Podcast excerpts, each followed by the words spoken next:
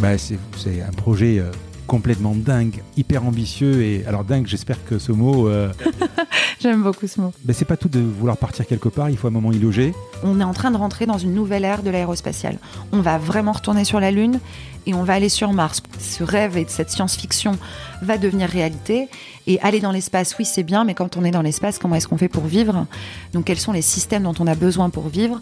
Production de nourriture, traitement d'eau, traitement des déchets.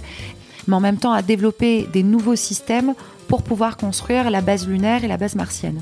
Et en fait, les mecs, ça fait 40 ans qu'ils font de la recherche là-dessus et il n'y a personne qui est arrivé en disant je vais monter une boîte qui va faire ça.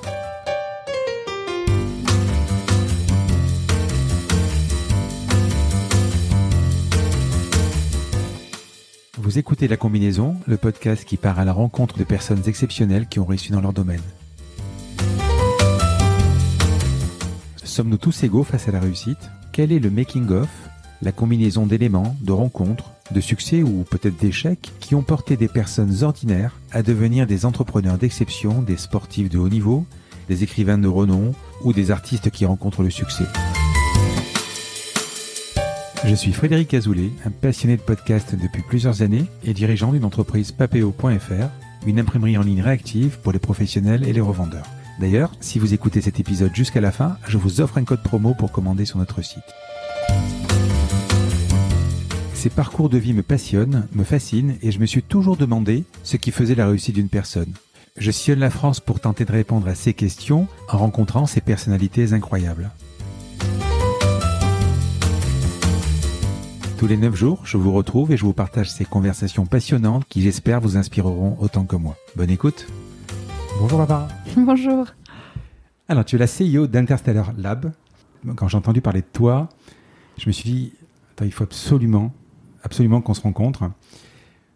En deux mots, ton job est de construire des stations spatiales modulaires biogénératives sur Terre, évidemment dans un premier temps, mais dans un deuxième temps sur la Lune et après sur Mars. C'est euh, résoudre énormément de défis et de problèmes. On va largement y revenir. C'est pour moi, euh, bah, c'est un projet euh, complètement dingue, hyper ambitieux et alors dingue. J'espère que ce mot, euh, Je l'aime bien. hein. ah, voilà, t'aimes bien. J'aime beaucoup ce mot. Parce que c'est euh, se dire à un moment, effectivement, on va construire une voiture électrique, on va construire une maison dans l'espace. Tout le monde peut y penser. Ouais, Jules, Verne- Jules Jules Verne aurait pu y penser, Hergé aussi.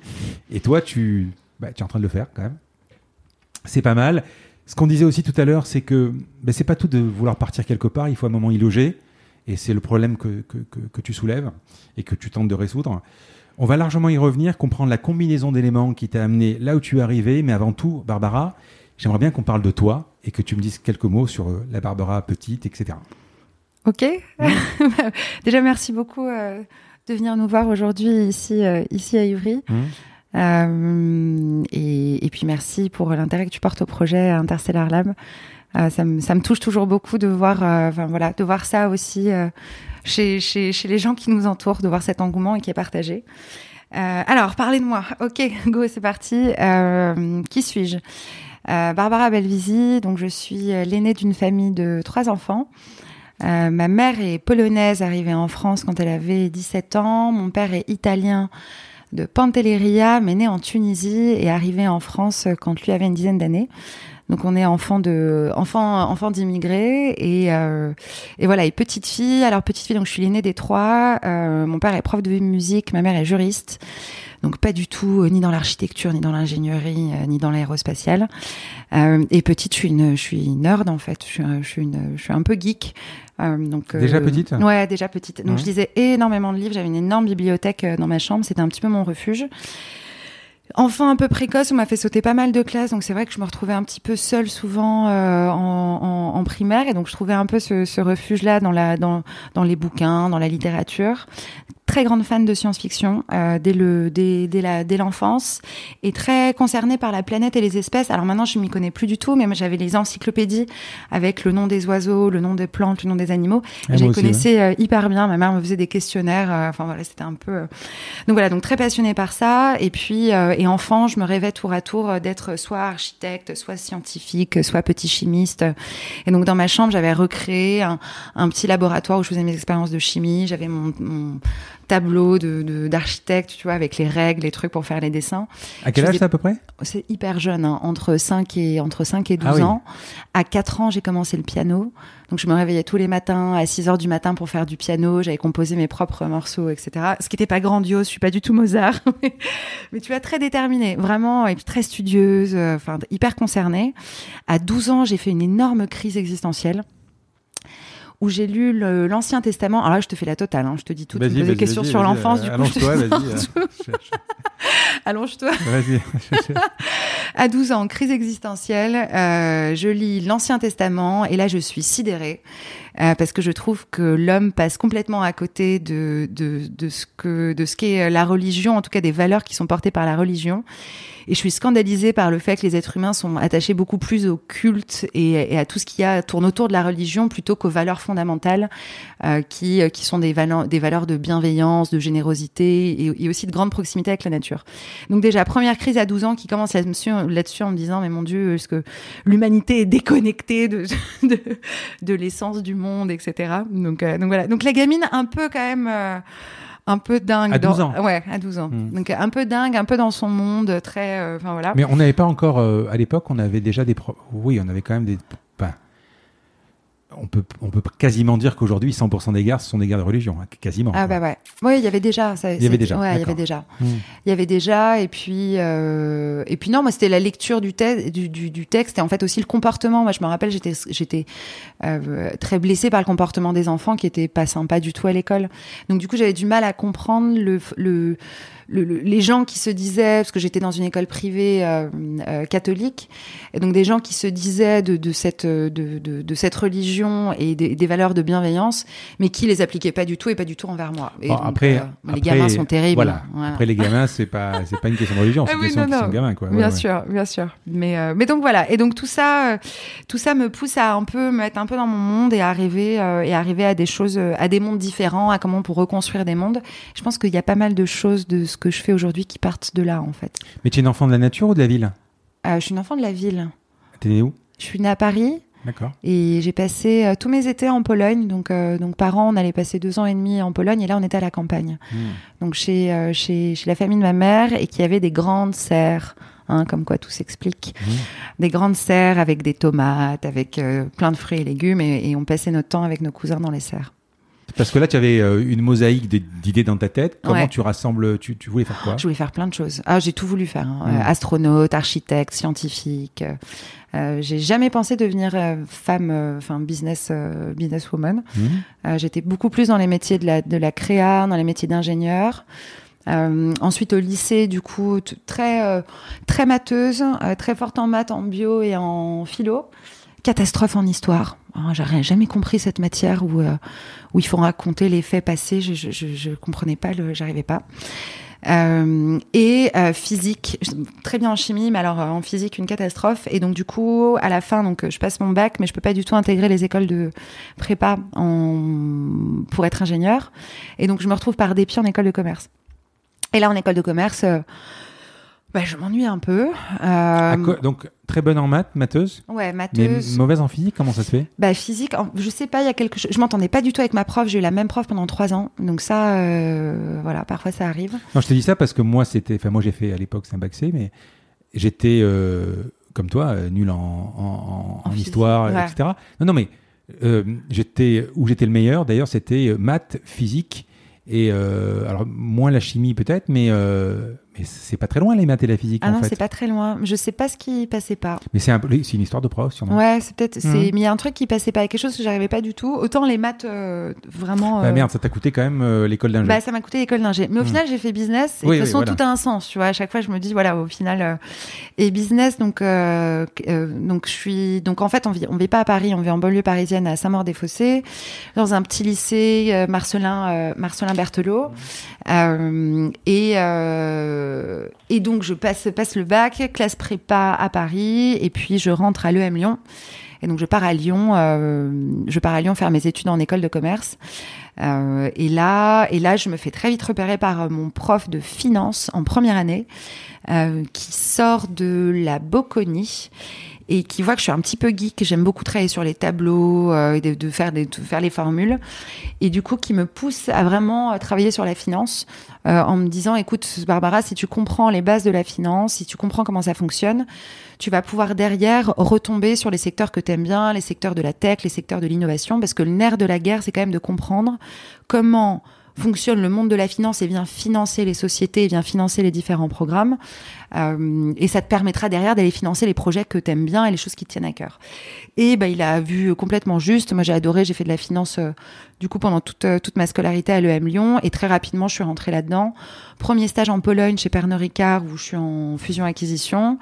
Euh, deuxième où on me propose un job alors que je suis en première année d'école. Deuxième stage chez Jean-Charles Naouri, Foncière Ils sont là, on est en gestion de portefeuille juste avant la crise de 2008. Mmh.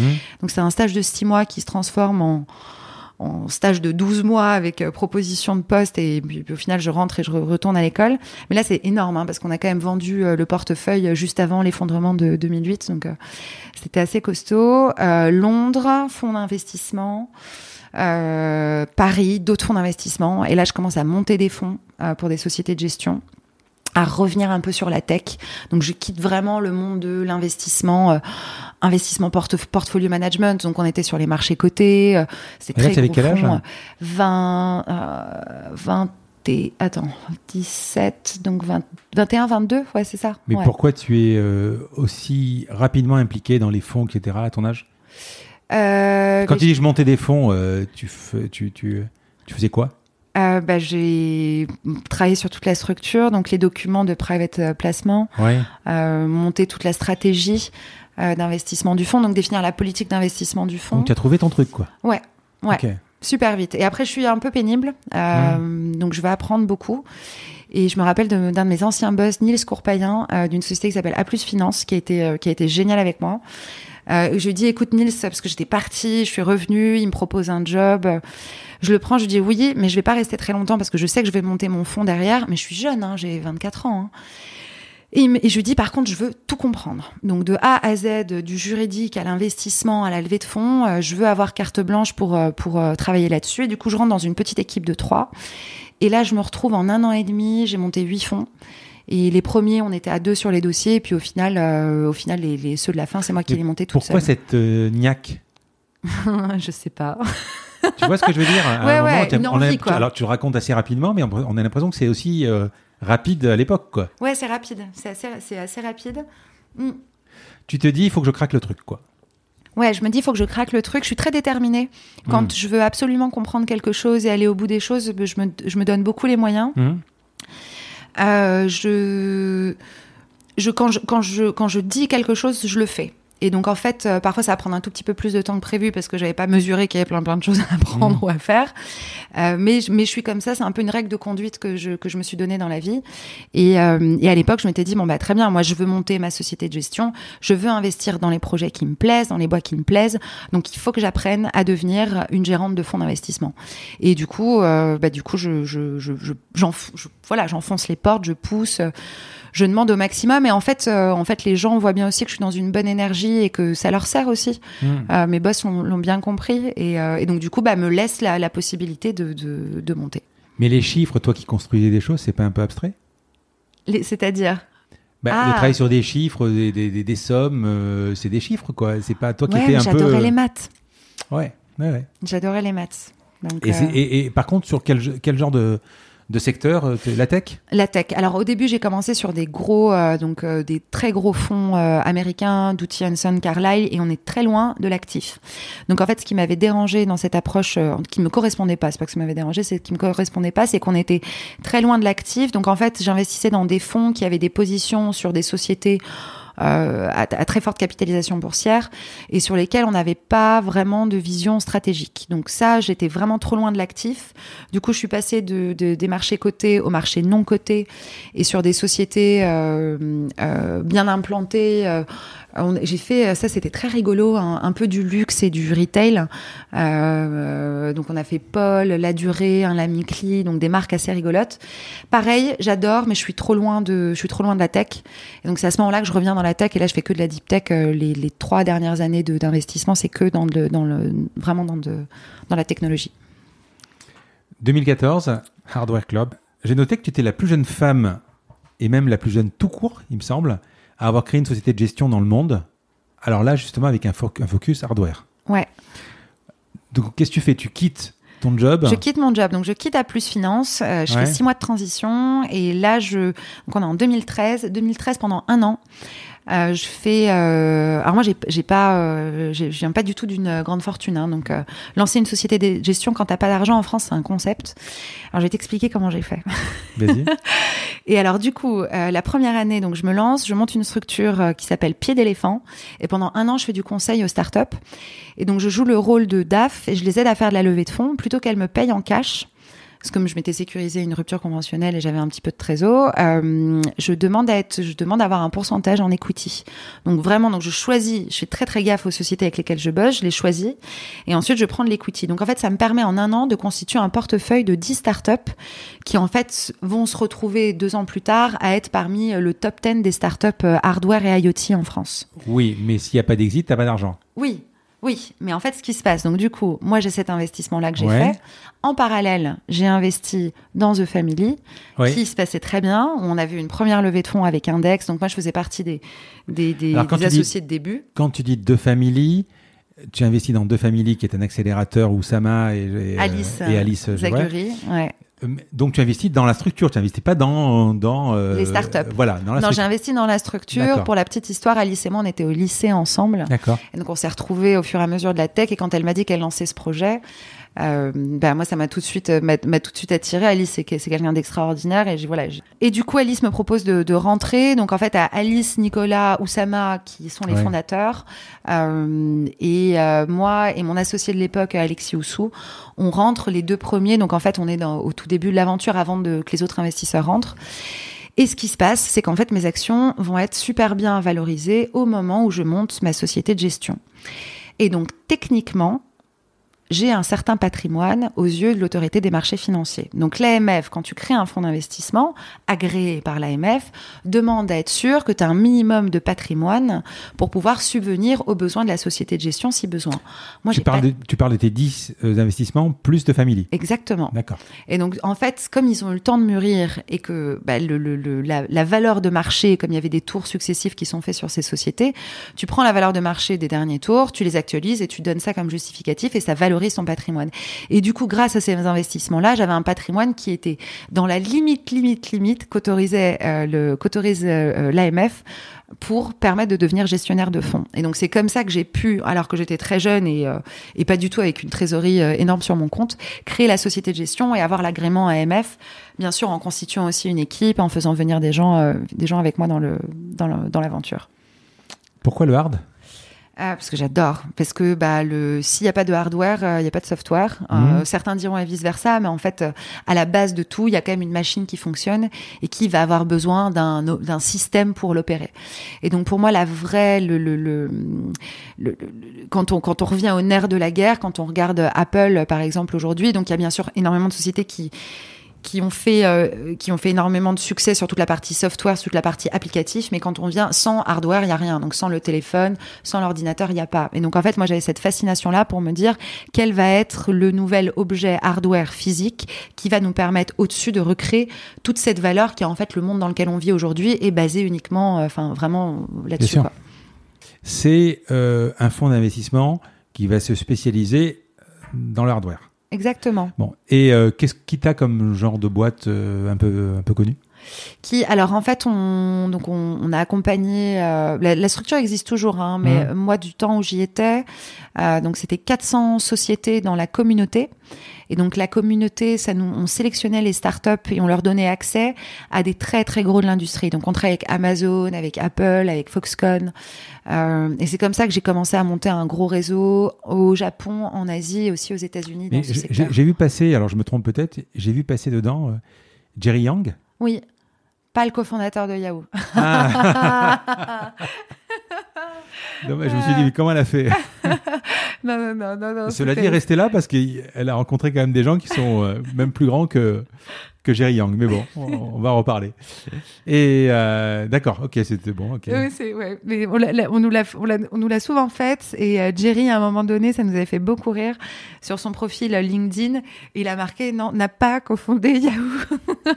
Mais d'ailleurs, très dans, de- je sais plus où je l'ai lu, euh, il n'y a, pas, sur, je crois que c'est oui, sur Wikipédia, il n'y a pas le lien associé. alors que bah oui, donc, c'est- forcément. c'est pas le même. Quoi, voilà. Non, c'est pas le même. Ouais, exactement. Et donc, euh, Et donc du coup, on bosse avec les avec les, les gros, donc les Apple, les Amazon, etc. Qu'on met en contact avec les startups. On aide les startups à fabriquer leurs produits. Alors c'est majoritairement en Asie. Euh, moi, je passais pas mal de temps à, à Shenzhen, aller dans les usines, à voir. Je passe beaucoup beaucoup de temps avec les CEO et CTO des boîtes, à vraiment les aider à passer du concept à un produit fini. Donc il y a énormément de startups comme ça qu'on a vu arriver. euh, deux gars qui sortent de Polytechnique, euh, ça c'était une startup qui s'appelle Print, qui viennent avec vraiment une idée. l'imprimante. Et ouais, l'imprimante, Ça exactement. existe toujours, Et. Ouais, ça existe toujours. Ils en ont vendu pas mal. C'est et une là, sont imprimante pour euh, les euh, téléphones, mais elle, a- elle se clie, elle se, elle se clipse pas sur le téléphone ou je sais plus. euh, Ça, ça, ça se Ouais. clipse au téléphone et ça sort des, ça sort des Polaroids. En Ouais, fait. ouais, tu c'est prends ça, ouais. directement et ça, et ça sort le Pola, donc c'était assez Print rigolo. avec un Y, c'est ça. Mm. Et, euh, et voilà, donc on aide pas mal de boîtes comme ça. Et puis en fait, ce qui se passe, euh, ce qui se passe en 2016-2017, on est un peu moins aligné sur la stratégie. Donc moi, j'avais vraiment une vision assez communautaire du fonds d'investissement. C'est-à-dire pour moi, il y avait la communauté, le support qu'on apportait aux sociétés et la partie fonds d'investissement. Et, euh, et on fait rentrer différents, différents associés. Donc moi, j'ai monté la, la structure. Il y a Alexis Oussou qui était avec moi au début, Jerry Yang, un autre Jerry Yang qui arrive, qui est un ancien de chez Foxconn. Euh, et puis on fait rentrer Émeric Renard en, en partenaire. Et, et puis la direction, elle est beaucoup plus tournée très très fonds d'investissement, un peu super venture capitaliste et qui est un peu moins aligné avec euh, moi là où je voulais euh, mener la, amener la société. Euh, D'ailleurs, la, la partie communautaire aujourd'hui dans le dans le Hardware Club, elle, elle existe, euh, elle existe quasiment plus. Euh, et, et, et grosse remise en question. Donc moi j'ai 33 ans à ce moment-là, 32, je- j'arrive à mes 33. Et je me dis bon voilà super, on a financé euh, toutes ces boîtes là. Pendant, depuis un, un certain nombre d'années, on fait produire en Chine, euh, fait que des gadgets, il y a rien qui est de la terre. Euh, Ouais, moi, j'ai tous mes warnings. C'est pas ton credo, quoi. Ouais. C'est pas Non, ton credo. Ça ouais. va pas. Hmm. Ça va pas. Je suis désalignée. euh, je, je fais des gadgets et des trucs rigolos. euh, c'est pas du tout ce que j'ai envie de faire. Et donc du coup, je pars. je quitte tout. Euh, donc je, je, je, sors complètement, euh, je sors complètement de, de, la structure. Alors j'accompagne bien sûr parce que j'ai fait rentrer beaucoup, beaucoup de, de, de- des actionnaires qui se, qui en fait avaient suivi ma carrière, donc qui étaient venus aussi avec moi sur le, avec, moi sur le projet. Donc j'accompagne pas mal le Hardware Club dans la transition. Euh, et puis quand je pars, du coup je me dis ok, bon bah on repart de zéro et qu'est-ce qu'on fait? Et donc là je réfléchis. Tu, tu pars, tu vends? Je vends, ouais, je vends. Je, suis complètement sortie de la structure. Ok. Donc je suis Donc, plus t'as- du tout. euh, donc euh, ne m'en- ne m'envoyez plus d'emails pour me demander si j'investis toujours avec Hardware Club. D'accord. J'en ai énormément qui arrivent euh, toutes les semaines. Ouais. Euh, et donc du coup je pars, je vends tout. euh, et là je me dis on repart à zéro d'une feuille blanche. Euh, je vends tout d'ailleurs, je vais très loin, je quitte mon appart, enfin tu vois, je me débarrasse de toutes mes affaires, je me dis ok ok, là oui, R à Z. ouais RAZ, c'est reparti. Euh, et, euh, et là je commence à Mais réfléchir. tu fais pas, tu fais pas les choses à moitié. C'est-à-dire que tu pouvais simplement quitter ton job, quoi. Là, tu, tu, pourquoi tu quittes ton appart? Pourquoi tu fais tout ça? Hmm. Tu es dans une remise en question euh, Ouais, dans une- existentielle, quoi. Ouais, existentielle, assez fondamentale, où en fait plus rien ne va avec. Tu t'es perdu. Oui, ouais. Oui, et puis le. J'ai atteint ce que je voulais faire.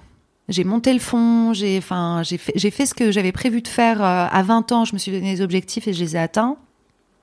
Et du coup, je me rends compte que je tourne en rond, quoi. Que c'est plus du tout. euh, ça correspond pas à ce que je veux. Et. euh, et oui, ok, oui, c'est vrai, j'aurais pu faire peut-être les choses un peu plus euh, avec plus de douceur.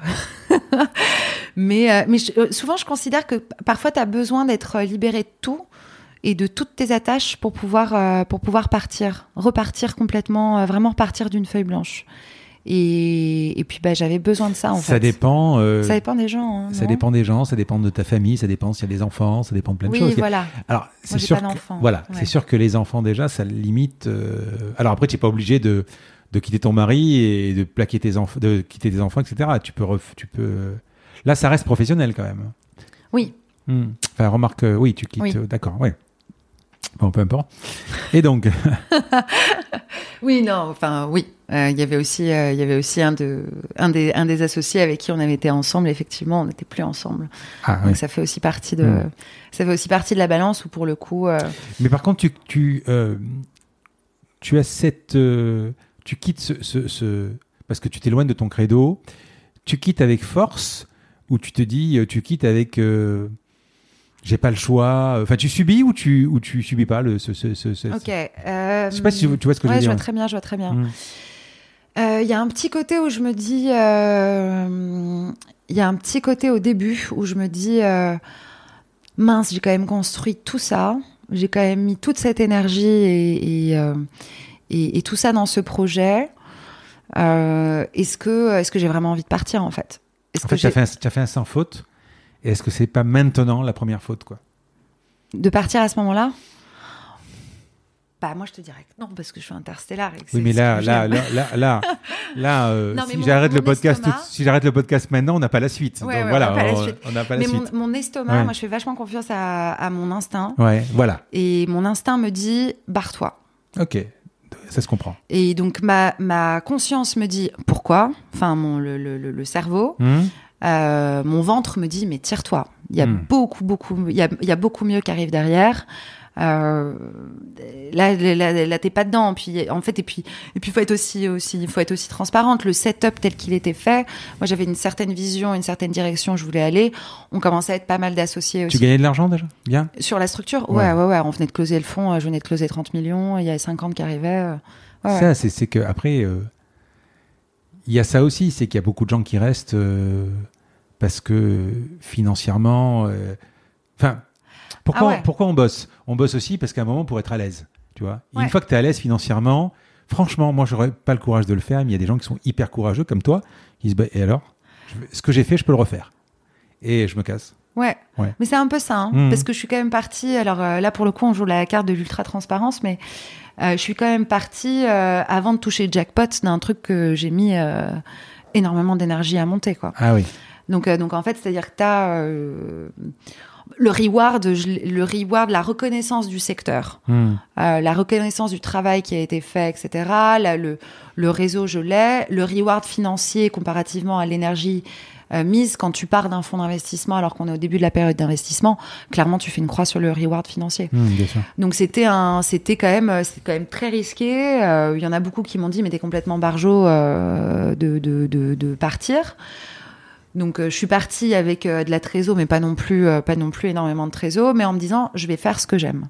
Je vais vraiment faire ce que j'aime et je vais remettre cette énergie à faire un projet où, pour le coup, cette fois-ci, euh, je vais vraiment donner la direction de là où je veux aller et être alignée avec ce qui me passionne, qui est la protection de la Terre, qui est euh, la science-fiction, euh, science fiction into science fact, voilà, qui, qui est ce qui m'anime depuis, depuis que je suis petite. Là, on est en 2018 Là, on est 2017, ouais. D'accord.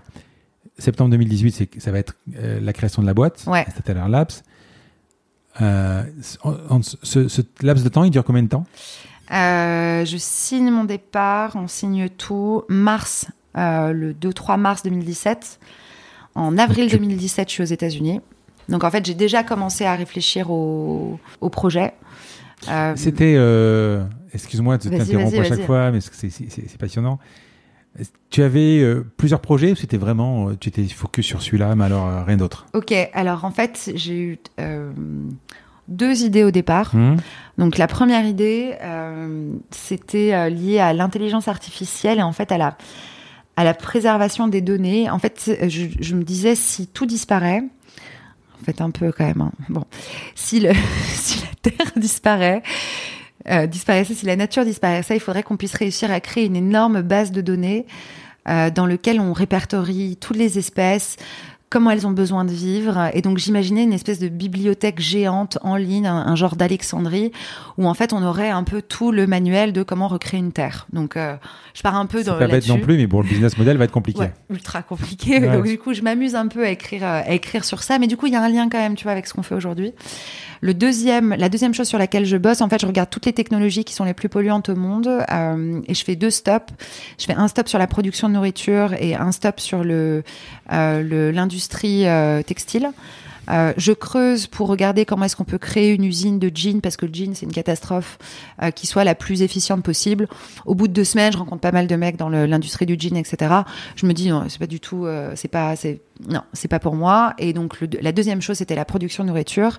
Et là, je commence à regarder comment est-ce qu'on peut avoir une approche holistique où on produit de la nourriture, on réutilise les déchets pour faire de l'énergie, on réutilise l'eau, on purifie l'air, on gère en même temps les émanations de CO2, etc., etc. Donc je me plonge complètement là-dedans. Je fais des tonnes de MOOC en ligne, je m'achète des milliards de bouquins. Euh, mon appart, il ressemble à, il ressemble à une bibliothèque. Donc, euh, je me recrée mon setup de petite fille euh, avec tous mes trucs. Je, re- je- enfin voilà, je repars vraiment complètement là-dedans. Au moment où je fais ça, je suis tiraillée par l'espace parce qu'il y a les boosters de SpaceX qui reviennent. Hmm. Et donc, du coup, je me dis mince. Enfin, je me dis pas mince. Je me dis ok. Il y a le- le- on est en train de rentrer dans une nouvelle ère de l'aérospatiale. On va vraiment retourner sur la Lune et on va aller sur Mars. Pourquoi? Parce qu'il y a un entrepreneur qui est têtu comme une mule et qui est en plus extrêmement doué et extrêmement talentueux, qui est en train de, qui, qui donne en fait toute sa vie pour mettre ce projet, euh, pour réaliser ce projet-là. Et il va le faire. Et donc du coup, je réalise qu'en fait, c'est ce, ce rêve et cette science-fiction va devenir réalité. Et aller dans l'espace, oui, c'est bien, mais quand on est dans l'espace, comment est-ce qu'on fait pour vivre? Donc quels sont les systèmes dont on a besoin pour vivre? Production de nourriture, traitement d'eau, traitement des déchets.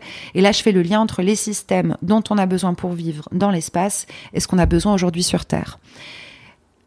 Quelque chose qui renforce ma conviction que c'est là-dedans que je dois aller. Je vois un documentaire, donc je vois Cosmos, et je vois un documentaire qui est réalisé. Ah oui, je les ai, ouais. je les ai quasiment tous vus. Bah ouais, c'est canon. C'est super. Hein, ouais. C'est canon. Et, euh, et j'en vois un autre où c'est Will Smith et sept astronautes. Euh, et ça parle de l'overview effect Hmm. et ça décrit notre biosphère, comment fonctionne la Terre. Donc l'oxygène qui vient à plus de 52% des océans, les diatomées, le désert du Sahara, le vent qui souffle et qui vient alimenter l'Amazonie, etc. Donc ma- magnifique, euh, euh, mani- magnifique série. Euh, et là, ça me conforte dans ma position du lien entre la Terre, l'espace, l'utilisation des technologies pour l'espace qu'on peut appliquer sur Terre. Euh, et ça, ça me creuse comme ça, donc je fais pas mal de voyages aux États-Unis, je rencontre pas mal de gens. Euh, et puis, euh, et puis, et puis, je rencontre. alors là, c'est un, un enchaînement complètement fou. En avril, avril 2018, euh, je, re- je suis de retour encore à, à- à Los Angeles. Je re- Et pourquoi Los Angeles hein? Parce que c'est le berceau de l'aérospatiale et de l'aéronautique. Donc c'est vraiment là. Donc Ouais. tout a commencé avec euh, Ed- euh, Edward Hughes, les avions. Donc en fait vraiment Ah oui. toute l'industrie aérospatiale a commencé là-bas. Après tu as différents sites. Il y a Cap Canaveral, il y a Houston, euh, Mhm. le Texas. Mais vraiment le, le, le, le- le- À Pasadena ou à- non il y a Pasadena. Et moi, je D'accord, passe au beaucoup- JPL. JPL. Ouais, ok. Euh, je passe pas mal de temps à NASA Ames aussi au sud de San Francisco. Hum. Euh, et en fait, là-bas, je rencontre, euh, j'appelle un de mes amis, euh, Adeo Rissi, qui s'avère être un, ami d'enfance de Elon Musk. Et donc, Adeo, on s'est rencontrés dans la tech. Il a monté une structure qui s'appelle Founder Institute. J'appelle Adeo, je lui dis, non, je lui envoie une lettre le jour de mon anniversaire en mars, et donc et on se retrouve en avril. Et je lui dis, écoute Adeo, voilà, j'ai deux possibilités. Je suis fascinée par euh, la Terre, l'espace, et comment amener les technologies de l'espace sur Terre pour changer les choses.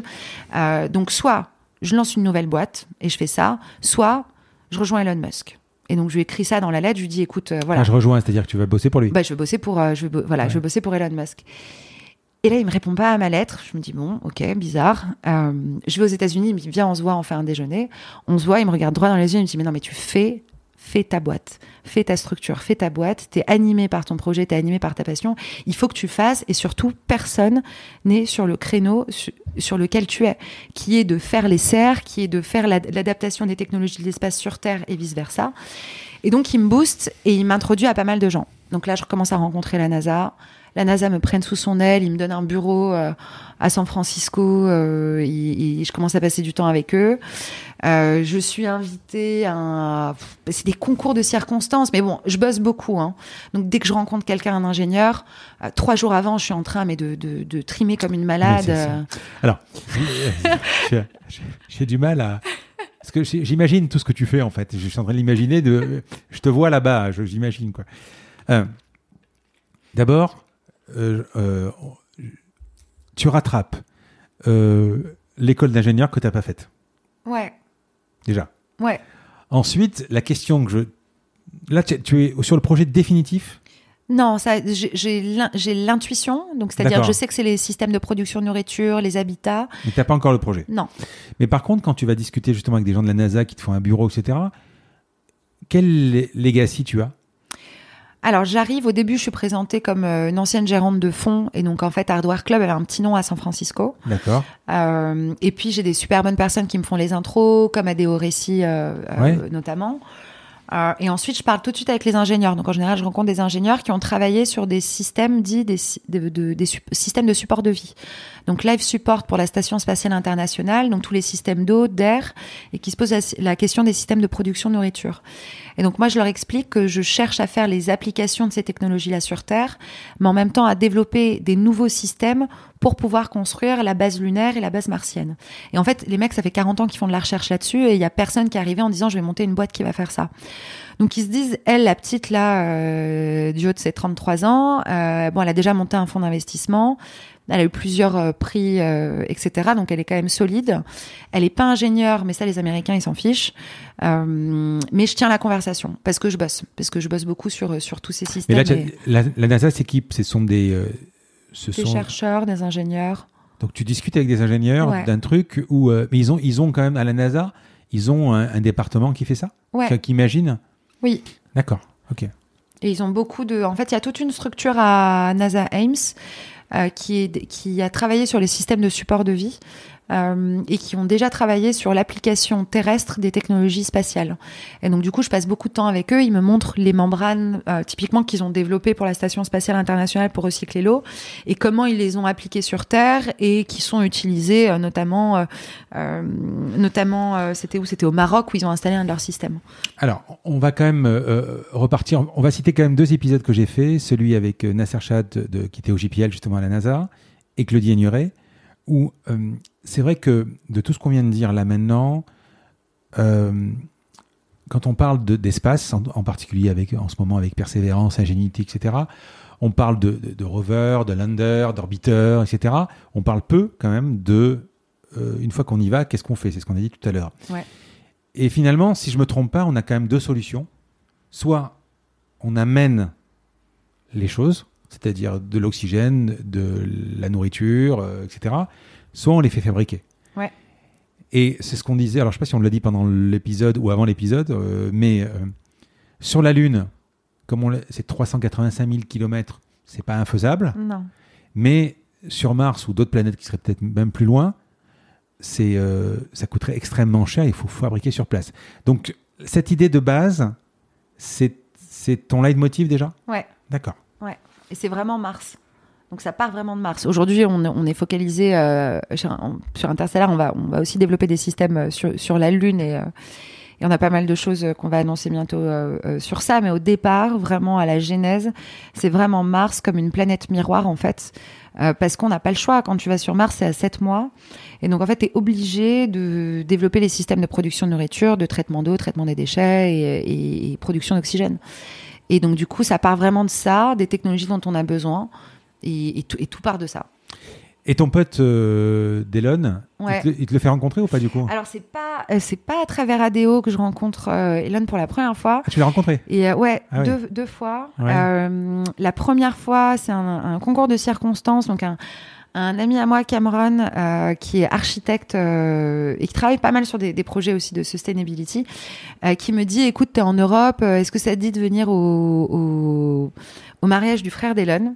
Cool. et euh, je fais bah ouais carrément super cool du coup il me dit bon alors je te fais un petit mail faut quand même t'expliquer qui t'es ce que tu fais tout machin parce que c'est un, tout petit comité euh, et du coup je me retrouve euh, enfin ils, ils sont vraiment euh, enfin hyper sympas hyper cool et puis bon bah, j'explique aussi en même temps ce que je fais ce que je suis en train d'essayer de monter euh, ils me disent mais euh, avec grand plaisir Barbara pour t'avoir euh, au mariage et donc du coup je viens au mariage et c'est là où je le rencontre donc c'est assez rigolo euh, le le Ah, soir C'est un peu euh, dingue quand même. Ça. Ouais, non, mais c'est c'est dingo. Enfin, tu vois, c'est en avril euh, 2018, euh, c'est là où je rencontre tous les gens de la NASA et tout le monde qui me soutient, qui me dit qu'il faut que je me lance, Adéo qui me dit droit dans les yeux, il faut que tu lances et que tu fasses la boîte. En, en juin, je suis au mariage du, du, du frère d'Elon et je rencontre euh, Elon Musk pour la première fois.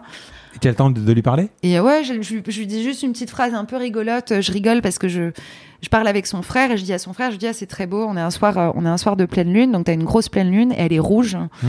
Euh, et en fait, il y a Mars qui brille juste à côté de la lune, donc c'est très joli. Tu as vraiment cette image de pleine lune euh, rouge et, et, et, donc Mars que tu vois à côté en train de, en train de briller. Euh, et, et, du coup, j'ai dit à Kimball, je lui dis, ah, t'as vu, c'est marrant, son machin. Et il me dit, mais va le dire à mon frère, je pense qu'il le sait pas, etc. Et du coup, je, du coup, je, hop, je discute rapidement. Et je lui dis ça, donc on a beaucoup rigolé. Je trouvais ça très marrant d'être celle qui lui dit, regarde, c'est Mars qui brille à côté de la Lune. Mais à l'époque, à l'époque, il avait, parce que maintenant, c'est vrai, il est à fond sur Mars, mais à l'époque, il était déjà? Ouais, ouais, ouais. Ouais, ouais, ouais. Mmh, ouais okay. C'était déjà, c'était déjà mars. Et la deuxième fois, on s'est rencontrés très rapidement. C'était au lancement de The Boring Company à Los Angeles. Mmh. Donc, euh, une fois qu'ils avaient creusé le premier tunnel et qu'il y avait les tests, euh, les tests de, de avec le, la Tesla. L'hyperloop. Ouais. Exactement, l'hyperloop. Donc, euh, donc voilà. Qui est le tunnel qui, qui, qui, qui, passe en dessous de Los Angeles. Ouais, en dessous de Los Angeles. Et en fait, ils sont euh, sur l'aéroport de Hawthorne où, euh, où nous, on devait s'installer. Avec Covid, j'ai dû un peu changer les plans. Euh, et en fait, on prenait un hangar, un, un, hangar à côté. Donc, tu as Boring Company, Tesla et SpaceX. Et moi, je voulais prendre un hangar juste à côté pour récupérer des ingénieurs. et Bezos aussi, tu l'as Ouais, je l'ai rencontré juste avant. J'ai rencontré juste avant en mai. Mais c'est, mais tu vois, enfin honnêtement, enfin je vais être euh, hyper sincère aussi. J'avais un petit peu de mal à comprendre ce qui m'arrivait, hein, parce que je suis pas ingénieur, je venais pas de l'aérospatiale, euh, d'où euh, je suis, je suis jeune et euh, comment je me retrouve à discuter avec la NASA, comment je me retrouve invitée à toutes ces soirées, à tous ces événements, alors que j'ai, enfin voilà, j'ai pas le, j'ai pas le background, mais je pense que je sais pas, je pense que je devais être très convaincante. Euh, J'étais très, très, très, très, très passionnée par le projet. J'avais beaucoup bossé. Donc, à mon avis, l'énergie que je transmettais devait se ressentir. Oui, mais qu'est-ce qui te distingue d'une nana euh, hyper déterminée mais perchée? Ah, ben, je sais pas. non, parce que quand tu discutes avec. Euh... Les... Alors, je pense que. Enfin, je veux dire, je, je... Enfin, comment t'expliquer Une voiture électrique ou une voiture volante, par exemple, ça fait des années qu'on pense à une voiture électrique. Oh, ça fait des années qu'on pense à une voiture volante. Maintenant, euh, euh, c'est pas tout d'y penser, il faut pouvoir le faire. quoi. Ouais. Qu'est-ce qui fait qu'ils vont, qu'ils croient euh, en, en, en 3 minutes ou 5 minutes où tu les rencontres Ouais. que tu vas y arriver par rapport à quelqu'un d'autre? Parce que je pense qu'il doit y avoir des tonnes de sollicitations à ce niveau, quoi. Sachant qu'ils sont un dans le secteur, ouais. deux qu'ils ont l'argent. Je, alors, je pense que c'est plus euh, le, les, encouragements que j'ai pu avoir et le, soutien de tous ces gens-là. Enfin, il y, a un- truc. Alors, je l'ai dit euh, au début euh, je dis ce que je fais. Et en fait, c'est un peu ma, ligne de, conduite dans la vie. Je ne, je ne supporterai pas vivre si je vais pas au bout des choses que je veux faire. Mais c'est un peu, c'est un peu, c'est la réputation d'Elon Musk. hein. C'est-à-dire Ah. qu'à un moment, il est, euh, il- non mais il, il- il- tout le monde le prend pour un fou, mais c'est un fou qui délivre quand même. Ben, ben, moi, je suis. En fait, je me mets dans une position. C'est hyper intéressant euh, psychologiquement Ouais. parlant. Mais en fait, je me mets dans une position où j'ai pas le. j'ai- C'est pas que j'ai pas le droit à l'échec. C'est-à-dire qu'en fait, je me donne un objectif qui, qui est précis et flou à la fois. C'est-à-dire qu'il y a suffisamment de chemin pour y arriver. Donc, il va y avoir des, choses qui vont plus ou moins se passer comme c'était prévu. Mais en tout cas, je me suis donné un objectif à atteindre. Alors là, là, là, je me, suis surpassée parce que je me suis mis un objectif hyper loin. Euh, et en fait, je vais tout faire pour l'atteindre, parce que sinon, je ne, je, je supporterai plus de me lever le matin et de pas pas avoir cherché jusqu'au bout à trouver la solution pour l'atteindre. Et donc, donc, ce qui est intéressant, c'est que euh, si je me, si je prends du recul, même par rapport à à ce que j'ai mis en place en fait comme mécanisme, je me suis fixé un objectif qui est suffisamment lointain et fou pour que grosso modo ça va me prendre toute ma vie, euh, mais qui est réalisable. C'est-à-dire que ce sont des problèmes d'ingénierie, donc c'est pas insolvable. Et donc je sais pas, je sais pas, je sais pas si c'est euh, si c'est le fait que euh, euh, qu'ils sentent que du coup j'ai ce mode de fonctionnement et qu'ils se disent bah non bah en fait elle est déterminée donc il y a rien qui va Oui, mais l'empêcher. c'est, Elon Musk, c'est encore une fois, il dit qu'il va aller. Alors maintenant, il donne des dates plus ou moins, mais il dit qu'il va le faire. Après, il repousse, peu Ouais. importe. Mais il dit qu'il va le faire. Et, il- et ensuite, c'est plus qu'un problème de, Trouver. de trouver. Mm. Ouais, c'est ça. Ouais, bah ça, je, je- c'est un peu comme, c'est un peu mon approche aussi. On va arriver euh, sur, sur la création de la boîte. Sans dire, je suis très très, je me veux pas du tout me comparer à, à Musk. Hein, je suis pas du tout. Euh. Enfin, On sait jamais quoi. Écoute, euh, lui, il fait, lui, il fait le, il fait le, le, le mode de transport, toi, tu fais l'hôtel. Oh, Donc, Voilà. euh, Je m'occupe de la serre. voilà, tu t'occupes, voilà. Juste un truc, euh, rapidement, tu rencontres euh, donc Jeff Bezos, Ouais. Elon Musk. Euh, Jeff Bezos, ça s'est passé comment euh, Bah, ça a été assez rapide. euh, C'était un dîner, en fait, un, un dîner où. euh, Ah mince, j'ai oublié le nom de cette série télévisée qui a été sauvée. Euh, Dis-moi, je- qui a été sauvé Ouais. Il y avait plus de financement et Bezos a dit on va financer. je me rappelle plus. Moi, c'était. C'était une. C'était un. C'était un événement à Los Angeles. Rien à voir, quoi, d'accord Voilà, rien à voir. Et donc, on se retrouve euh, euh, organisé par le National Space Society. Hmm. Et, euh, et moi, j'étais là le matin. Et puis le soir, on me dit, bah, euh, viens, on t'invite au dîner de, au dîner de gala. Et donc là, il y avait Jeff Bezos qui était là aussi. Et donc, c'est une amie à moi qui s'appelle Dara Dotz, euh, qui avait déjà fait plusieurs événements avec, euh, avec Bezos, qui me dit, bah, viens, je te le présente. Dara, euh, jeune, enfin, femme extraordinaire qui a travaillé, euh, qui a fait de l'impression 3D dans l'espace, etc. Enfin, vraiment, euh, tr- entre- entrepreneuse très, talentueuse, qui m'emmène, qui m'emmène le rencontrer. Et là, du coup, pareil, tu expliques. Et, et voilà, et très vite, feedback qui est un peu le même que j'ai reçu à chaque fois, qui est il, faut que tu le fasses, vas-y. C'est pas parce que t'as pas la formation, c'est parce que voilà. non. Et tu arrives pas à reproduire un rendez-vous pour mieux l'expliquer dans son bureau, tranquille L'idée, elle est encore euh, Trop floue. Trop floue. D'accord. L'idée est trop floue. Moi, j'ai juste besoin à ce moment-là de me dire que je peux rencontrer ces gens et sur un petit pitch très court, euh, le, le- avoir une validation. Et donc j'ai besoin de ça pour me donner la confiance de me lancer parce que je sors d'un truc où je viens quand même de quitter euh, une boîte que j'ai montée, donc t'es pas forcément au top hein, quand tu sors de, de, de ce type d'événement et puis avec une grosse période de remise en question. Donc il faut que je retrouve la confiance en moi pour me lancer dans un projet aussi dingue. Donc j'ai vraiment besoin de la validation de ces pairs. Mais par contre, ça te permet, le jour où euh, le, le prototype va sortir en Californie, par exemple, ça, ça permettra de, Voilà. de retourner les voir et de leur dire, Exactement. tu vois, on s'est vu. Ouais, exactement. Mais je sais qu'on C'est est, c'est des mecs, euh, enfin tu les abordes, ils sont, ils ont des, enfin ils sont impressionnants, ils ont des gardes du corps, ils ont quoi non Ah non non non non, Enfin, c'est une des soirée gens, c'est normal euh, quoi. ouais ouais ouais, c'est des gens normaux. hein. Ouais ouais. Ouais. Ouais. Enfin, si veut, ouais, enfin oui. non mais très, enfin ouais ouais. Allez, on avance un peu? Ouais. On va sur euh, la boîte. Donc Ouais. septembre 2018, création de la boîte. Ouais. Alors j'ai noté quelque chose aussi. Euh, tu rencontres, là encore c'est un truc un peu dingue. Tu rencontres Robert Zubrin, Ouais. euh, euh, qui a écrit un bouquin qui s'appelle The Case of Mars Ouais. et qui euh, est à l'origine de Mars Direct. Enfin, il, il tourne autour de Mars Society, etc. Ouais. C'est une pointure. Tu lui en parles. Il veut s'associer avec toi, Oui. mais tu veux pas. Non. Et ça, euh, encore une fois, c'est drôle quand même. C'est euh, Ouais, c'est marrant. Ben non, c'est ce choix, c'est de dire. De- en de en dire fait, non. ça me rappelle, euh, tu sais, c'est le, le- le petit jeune qui veut devenir acteur, et on lui propose de tourner un film avec Will Smith, par exemple. Il dit non, c'est pas assez bien, quoi. Euh, mais tu veux devenir acteur ou pas Donc pourquoi tu Pourquoi je dis non? Ouais, Hmm. ok. Euh, donc je rencontre, je rencontre Robert à la même soirée où je rencontre euh, Jeff Bezos. Ouais. Euh, et, et on s'adore.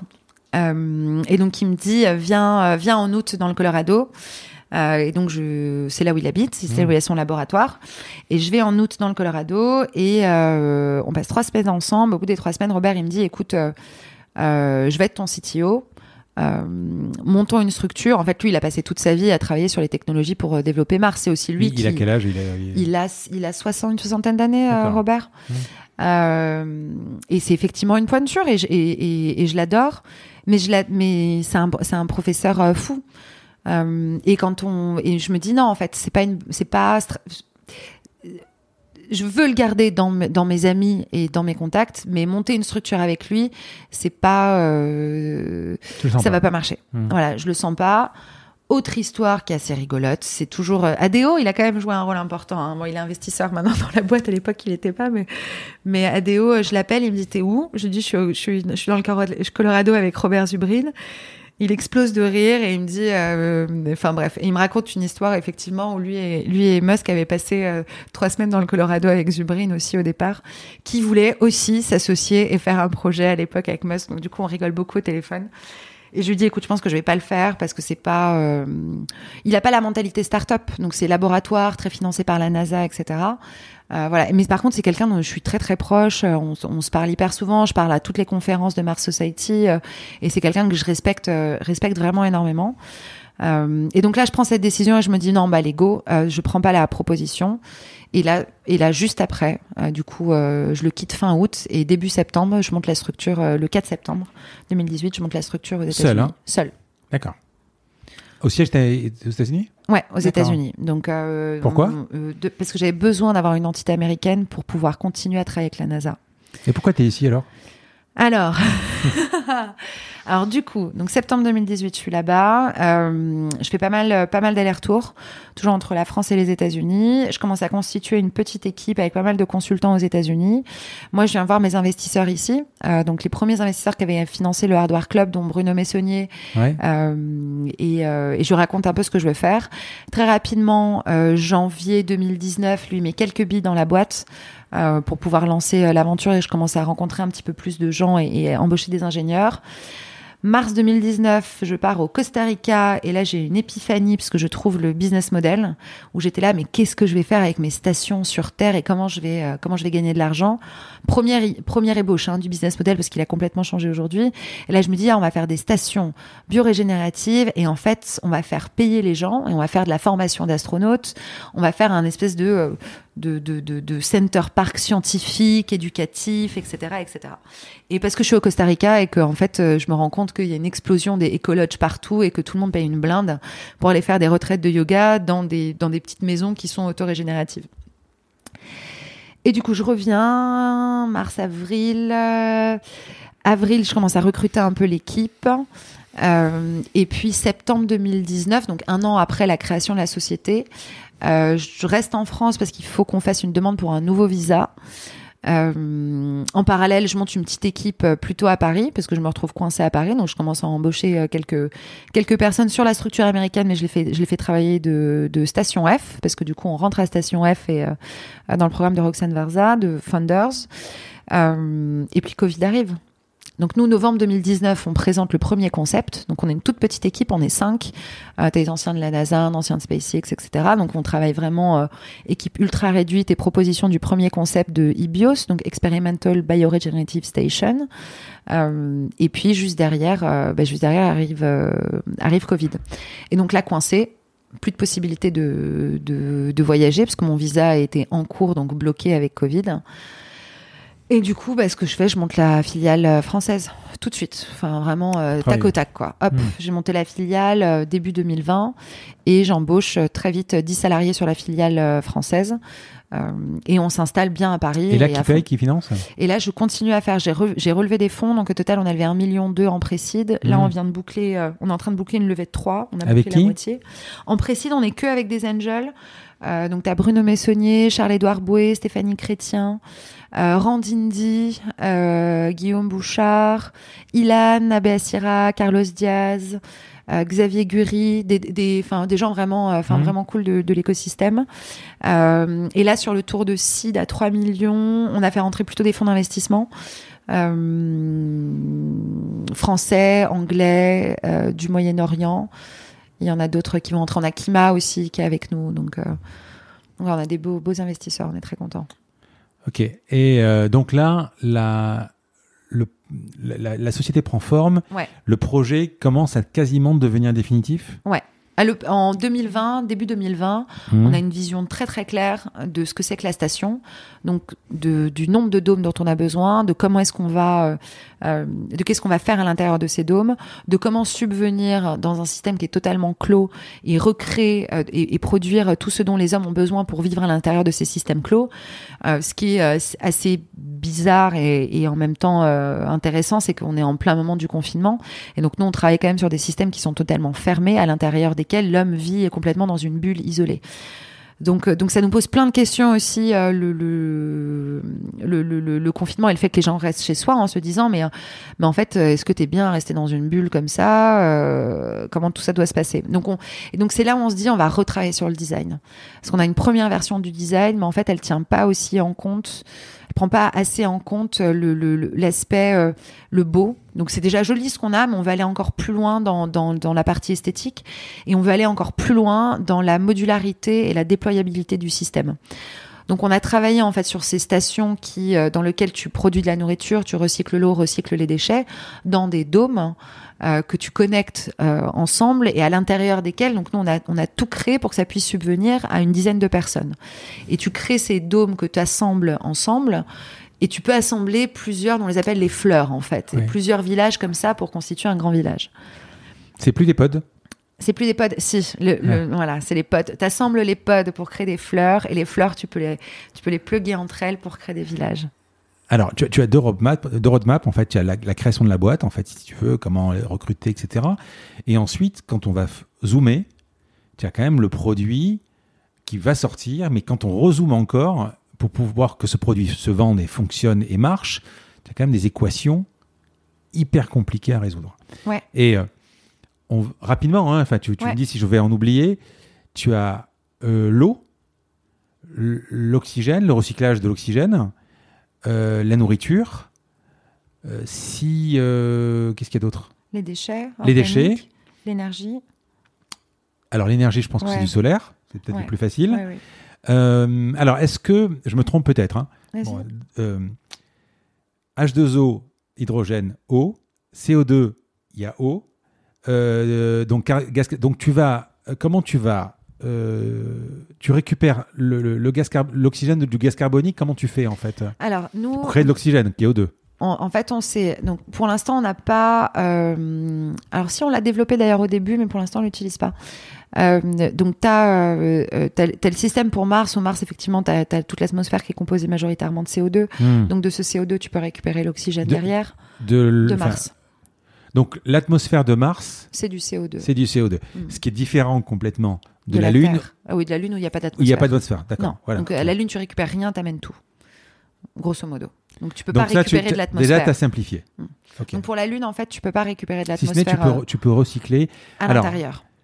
Je suis d'accord. Euh, parallèlement à la mission qui est en ce moment en cours, Persévérance, ils ont monté, ils ont créé Moxie qui permet de, de, de, recycler, euh, de transformer du gaz carbonique en oxygène.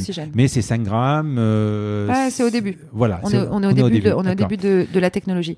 Mais donc, si tu veux, tu as le principe, de, le principe de Mars qui est que tu as du CO2 dans l'atmosphère. Et ensuite, pour pouvoir vivre à l'intérieur de la station, donc il y a besoin d'oxygène pour l'homme, tu as besoin de CO2 pour les plantes. Donc, les plantes fabriquent de l'oxygène. Et donc, en fait, nous, comment est-ce qu'on approche? On, on approche en se disant, on oublie les conditions extérieures, on fait fi de la planète sur laquelle on est, euh, ça peut être la Lune, Mars ou la Terre, on va recréer à l'intérieur des dômes un environnement dans lequel tout s'équilibre. Donc en fait, la première chose qu'on a designé dans le modèle, c'est un modèle d'équation stoichiométrique où on va chercher un équilibre parfait, donc qui existe en théorie, qui n'existe pas en vrai. Donc on crée un peu comme un équilibre de la biosphère euh, sur Terre, mmh. mais c'est archi complexe. Donc en fait, on est vraiment dans la, dans la simplification. Au début, on a commencé, on avait 12 équations, on s'est retrouvé avec 70 équations à la fin. En vrai, t'en as, des, en as, des, des millions.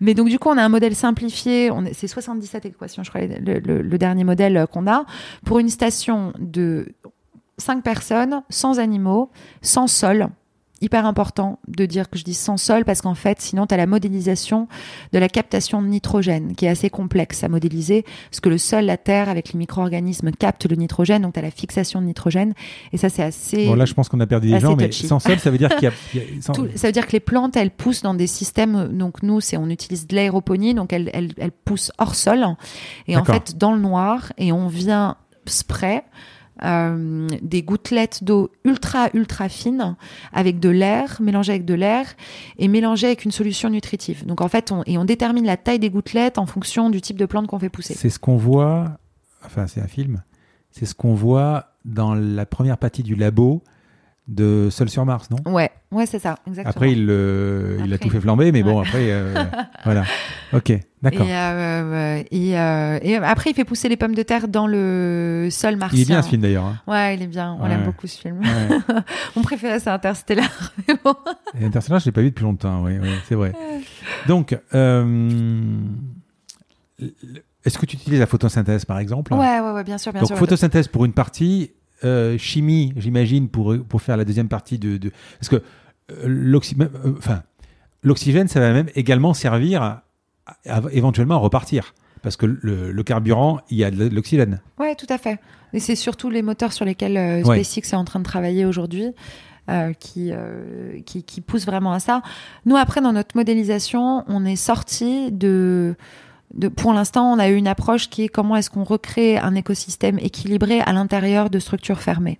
Et donc, vraiment faisant enfin, fi des, euh, des conditions in situ. Donc, en se disant qu'on développe un modèle d'un système qui pourrait fonctionner peu importe où on se trouve, peu importe les conditions extérieures.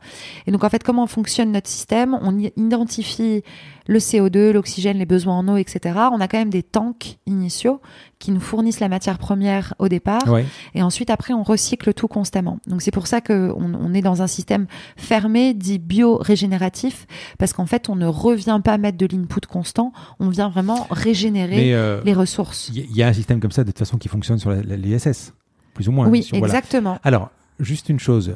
Euh, prenons le cas de l'eau, par exemple. Ouais, Euh, je mange, je bois, ouais, je pisse. ouais.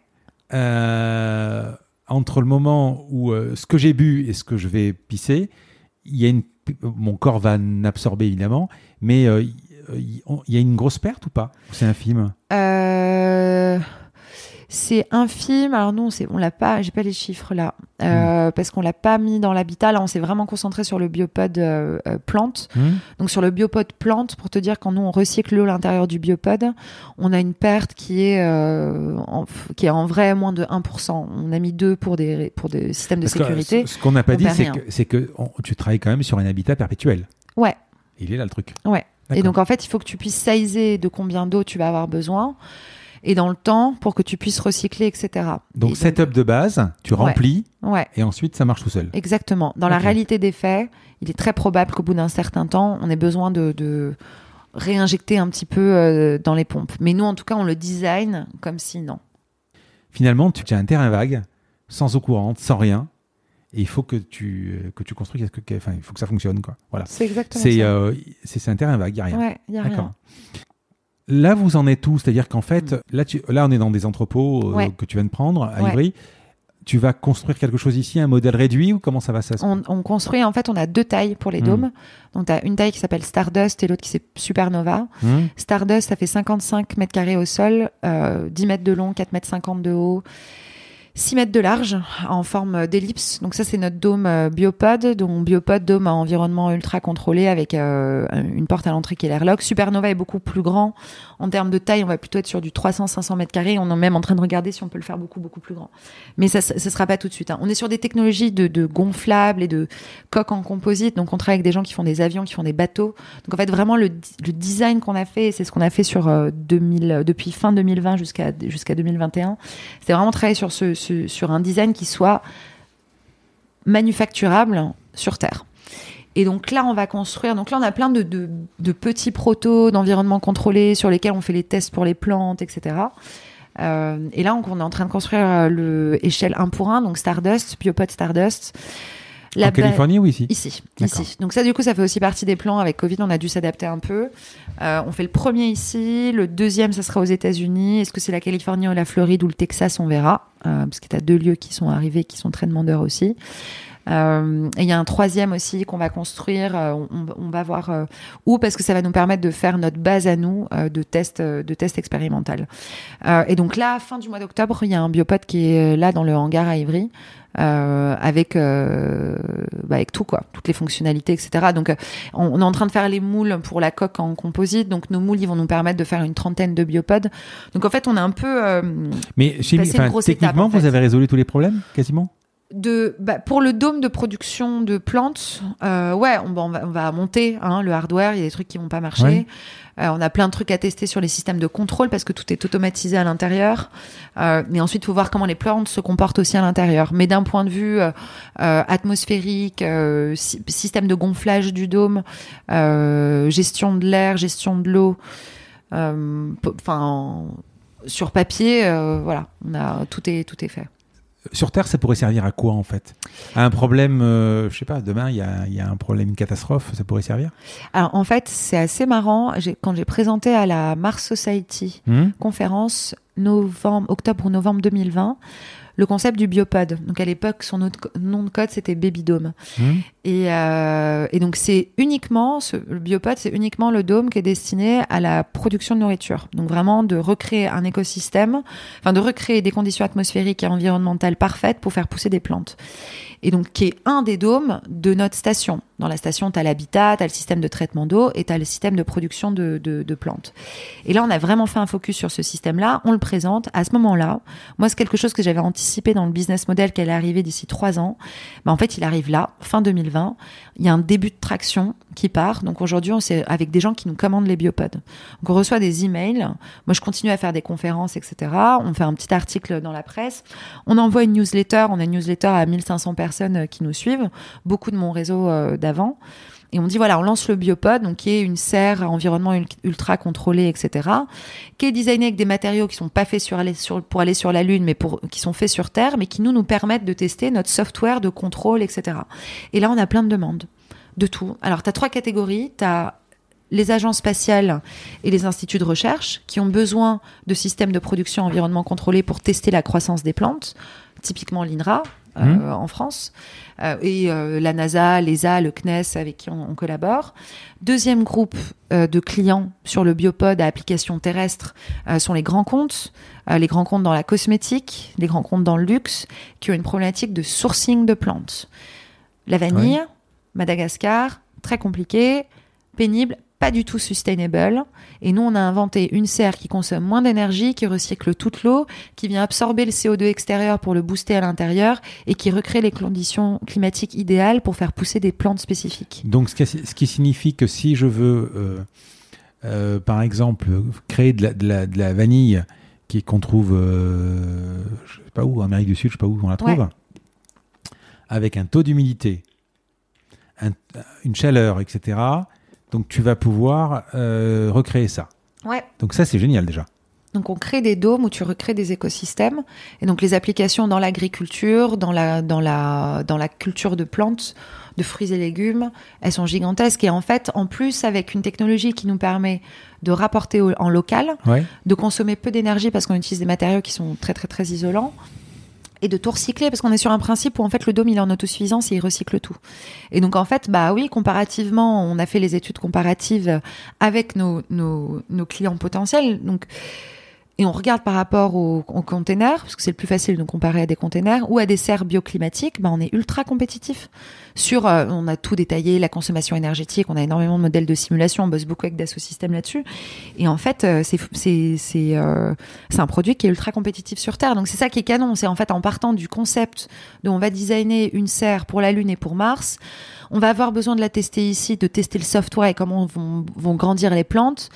Ben, en filiale, ce, ce Baby Dome, qui était un prototype euh, pour l'espace, est devenu Biopod, un produit euh, qui a, euh, on a, on a plus de 70 commandes aujourd'hui.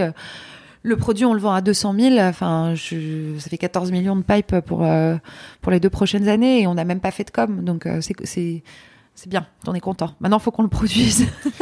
Euh, tu parlais de la Lune. La Lune, c'est complètement différent. C'est c'est toujours dans le pipe, justement. Ouais.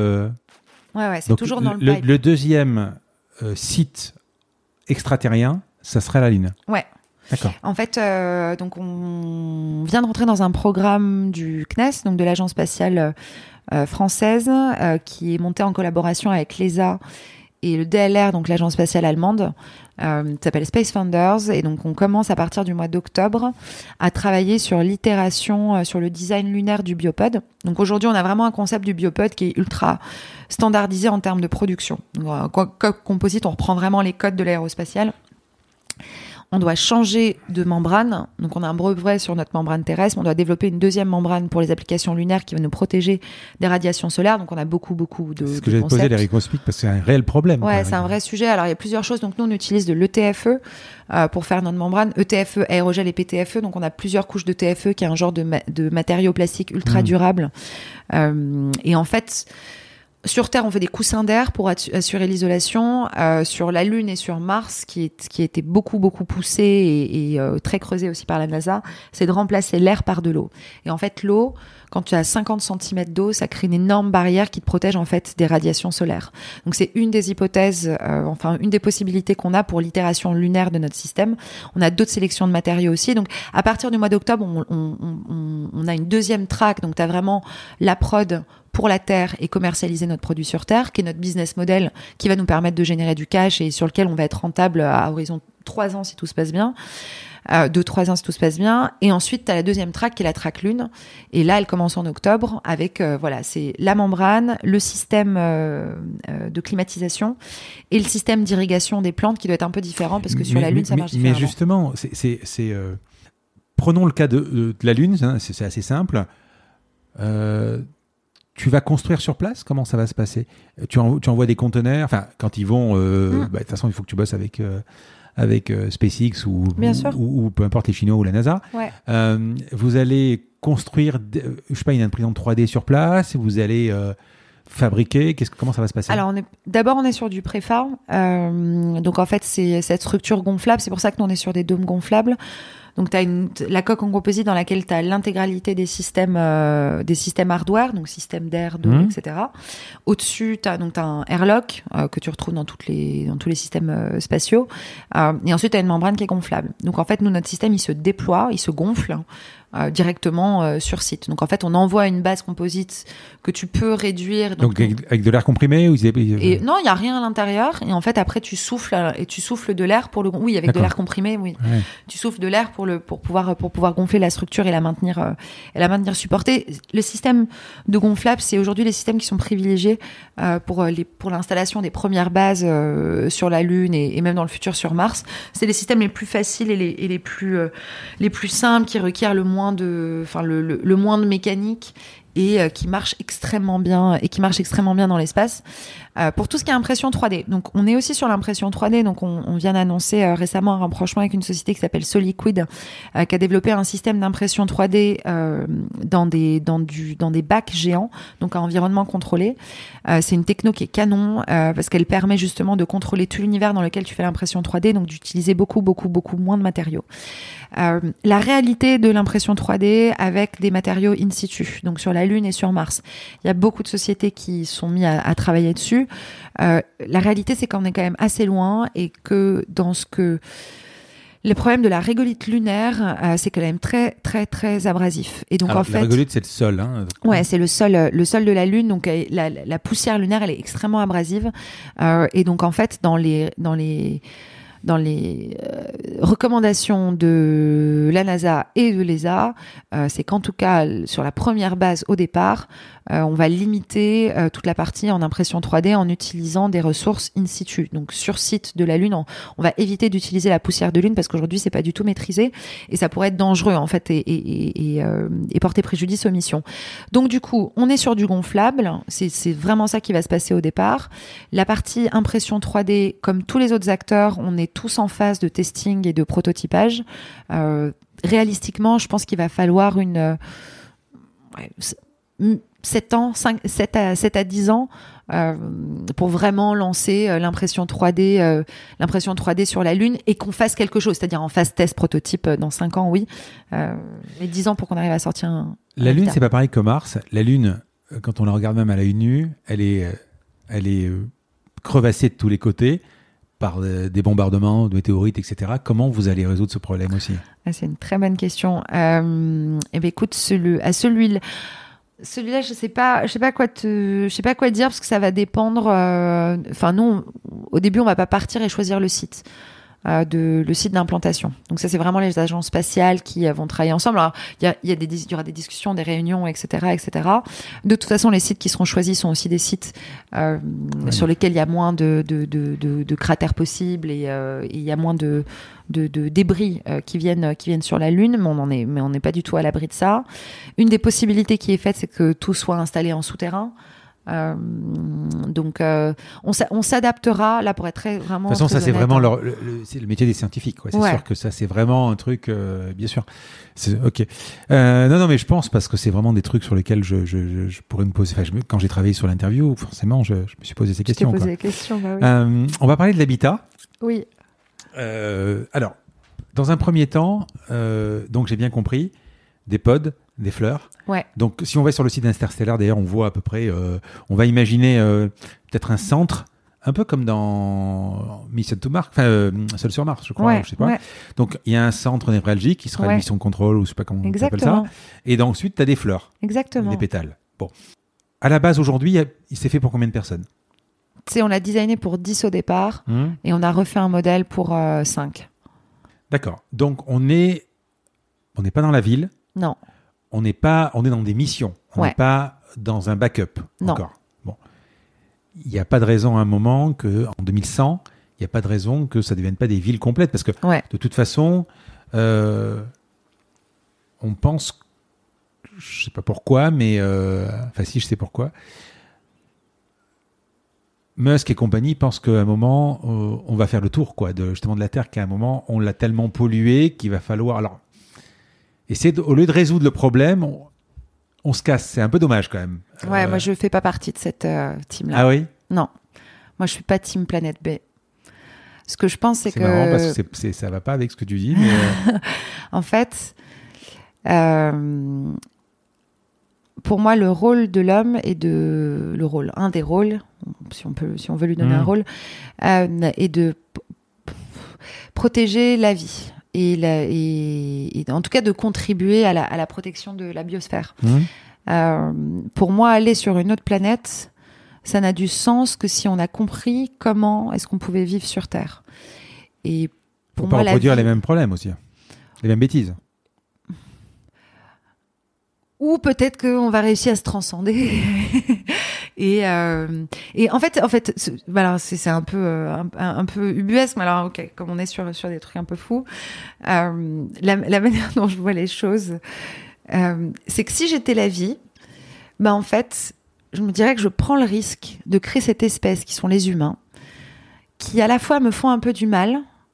Parce que parce qu'aujourd'hui on facilite pas quand même la protection de la nature et, la biosphère et tout ce que euh, tout ce qui existe aujourd'hui sur Terre et qui a mis des millions d'années à se construire.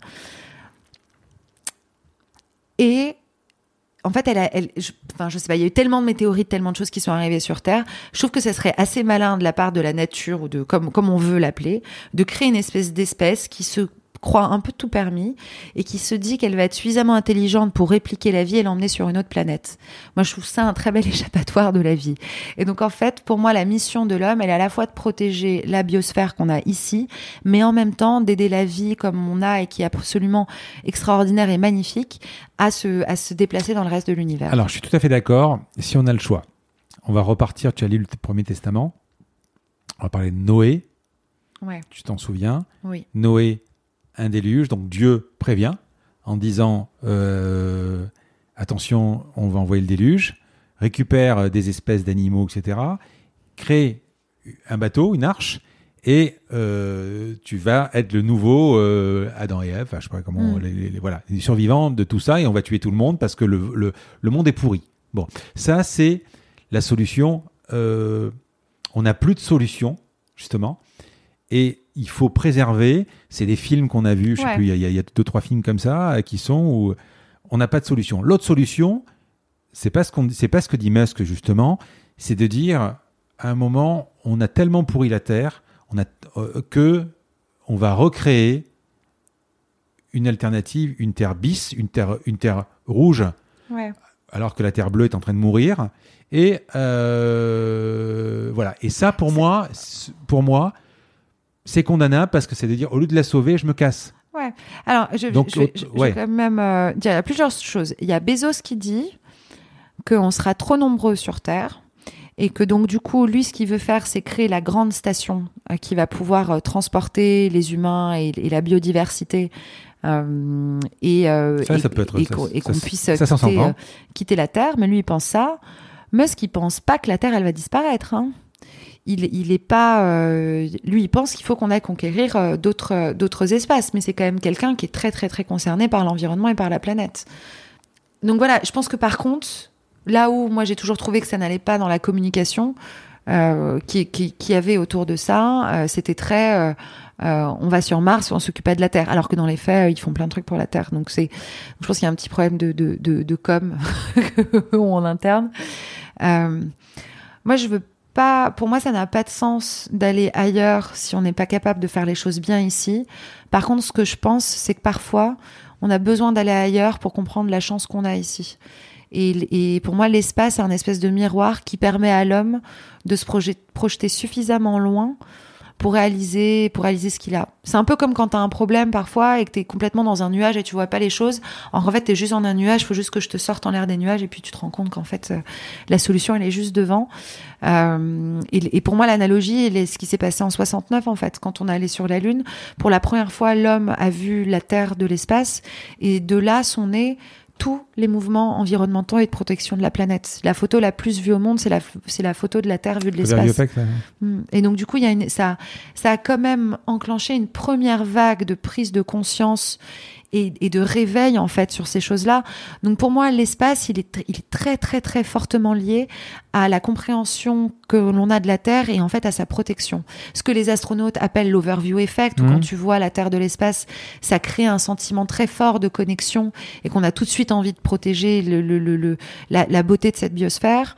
Euh, et ben je, je, fais aussi beaucoup partie de cette veine-là, donc moi je vois vraiment les choses comme ça et je vois aussi en fait comment le fait de se poser des questions, de se dire, ben, on repart d'une feuille à zéro et de se dire, ah, si on devait construire une nouvelle ville sur Mars, qu'est-ce que ça serait? Euh, ben Ça, ça nous a, même je prends notre exemple, ça nous a poussé, nous, à développer des systèmes de combinaison technologiques auxquels les gens n'ont pas pensé sur Terre, et du coup à arriver à un système de production de nourriture qui est ultra efficace, efficient et régénératif. Et on utilise moins d'eau, etc., qui sont exactement les problématiques qu'on a aujourd'hui. Donc, donc euh, moi, c'est comme ça que je le vois. Et je suis pas. Euh, euh, moi, je veux pas du tout. euh, Enfin, je. Si à un moment donné, il y a un choix qui doit se faire entre euh, protéger la Terre ou aller sur Mars, bah, moi, je serais Team Terre. Hmm. Ok. La Lune est à nouveau à la mode. Oui. Merci Trump, quand même. Merci Trump. Pour une fois qu'on peut. On peut- Il a dit qu'en 2024, on y retournerait. ouais, Un peu délaissé depuis. euh, quoi, 50 c'est- ans. Depuis. Ouais, 1960. 69. Non, après, il y a eu des trucs après. Mais, Oui, euh, après, on est retourné un peu 71. 76 ou ça, 71, je sais ouais. plus, enfin peu importe. Euh, 76. on a l'impression, d'ailleurs, maintenant, que euh, la conquête spatiale, elle, ça va être plus du privé que du public. Mm. Comment tu vois le truc Euh, Pourquoi ce shift, en fait? Alors, plusieurs choses. Moi, je trouve que c'est. Alors, euh, ça reste toujours très géopolitique. hein. Euh, Aujourd'hui, il y a une vraie course qui est entre euh, les États-Unis, Europe, États-Unis étant euh, plutôt euh, main dans la main et copains, euh, et la Chine. ouais. Et la Chine qui avance euh, dans son coin sans rien dire du tout. Donc, il y a vraiment une espèce de. C'est quand même posé euh, sur, la, sur Mars. Hein Ouais, Ouais, ouais. Et qui, euh, et qui, alors, très très grosse rumeur hein, euh, de, de, de bases lunaires en construction, etc., qu'on entend beaucoup dans les bruits de couloir à la NASA, etc. Euh, base lunaire chinoise. Euh, la série, il y a eu pas mal de séries qui sont sorties euh, assez marrantes et drôles, euh, euh, qui caricaturent un peu euh, la Space Force. Et, et mais c'est une réalité c'est une réalité. C'est-à-dire quand même, faut savoir qu'au départ, Space Force c'est quand même parti du fait qu'il y avait une arme laser qui a été qui a été créée, qui ont détruit des satellites. Et en fait, pourquoi le gouvernement américain et pourquoi Trump a voté pour allouer du budget militaire au développement de l'aérospatial, c'est parce qu'en fait, il faut financer en cas de guerre des satellites ou grosso modo prochaine guerre mondiale, ce qui est ce qui, ce que, ce qui se dit aussi, ce qu'on se dit, euh, c'est que bah, c'est détruire tous les satellites. Donc forcément, tu coupes un pays d'internet, tu coupes un pays des connexions, etc. Euh, donc ce qu'il faut, c'est être capable très très très rapidement de pouvoir réenvoyer des satellites pour pas qu'un pays soit euh, complètement shut down. Donc du coup, il y a eu ce programme de Space Force qui était de se dire on va financer les boîtes qui construisent des lanceurs. Donc les boîtes qui construisent des lanceurs aujourd'hui, c'est pas des boîtes publiques, ce sont des boîtes privées. Donc ça a financé le privé massivement. SpaceX et Blue Origin euh, en, tête de gondole. Hein. donc euh, donc la majorité du financement, il vient il vient quand même il vient quand même du public encore aujourd'hui. Euh, le shift qui est en train de se passer avec l'émergence des sociétés commerciales spatiales. Donc les vols de l'espace, on a vu, euh, on a vu il y a, il y a, il y a, quel, il y a très peu, enfin il y a quelques jours, euh, Branson partir dans l'espace avec avec Virgin Galactic. Aujourd'hui même, on a. Voilà, en ce moment, hein, donc on ne sait pas ce qui s'est passé au moment où on enregistre. On a Bezos qui part qui part dans l'espace et, Et donc Blue Origin. pour- Blue Origin exactement pour pour relan- pour lancer le, le, le tourisme commercial, enfin Mm. le- l'espace commercial. Moi, je trouve ça très intéressant qu'il y ait une source de financement qui devienne privée et pas que publique.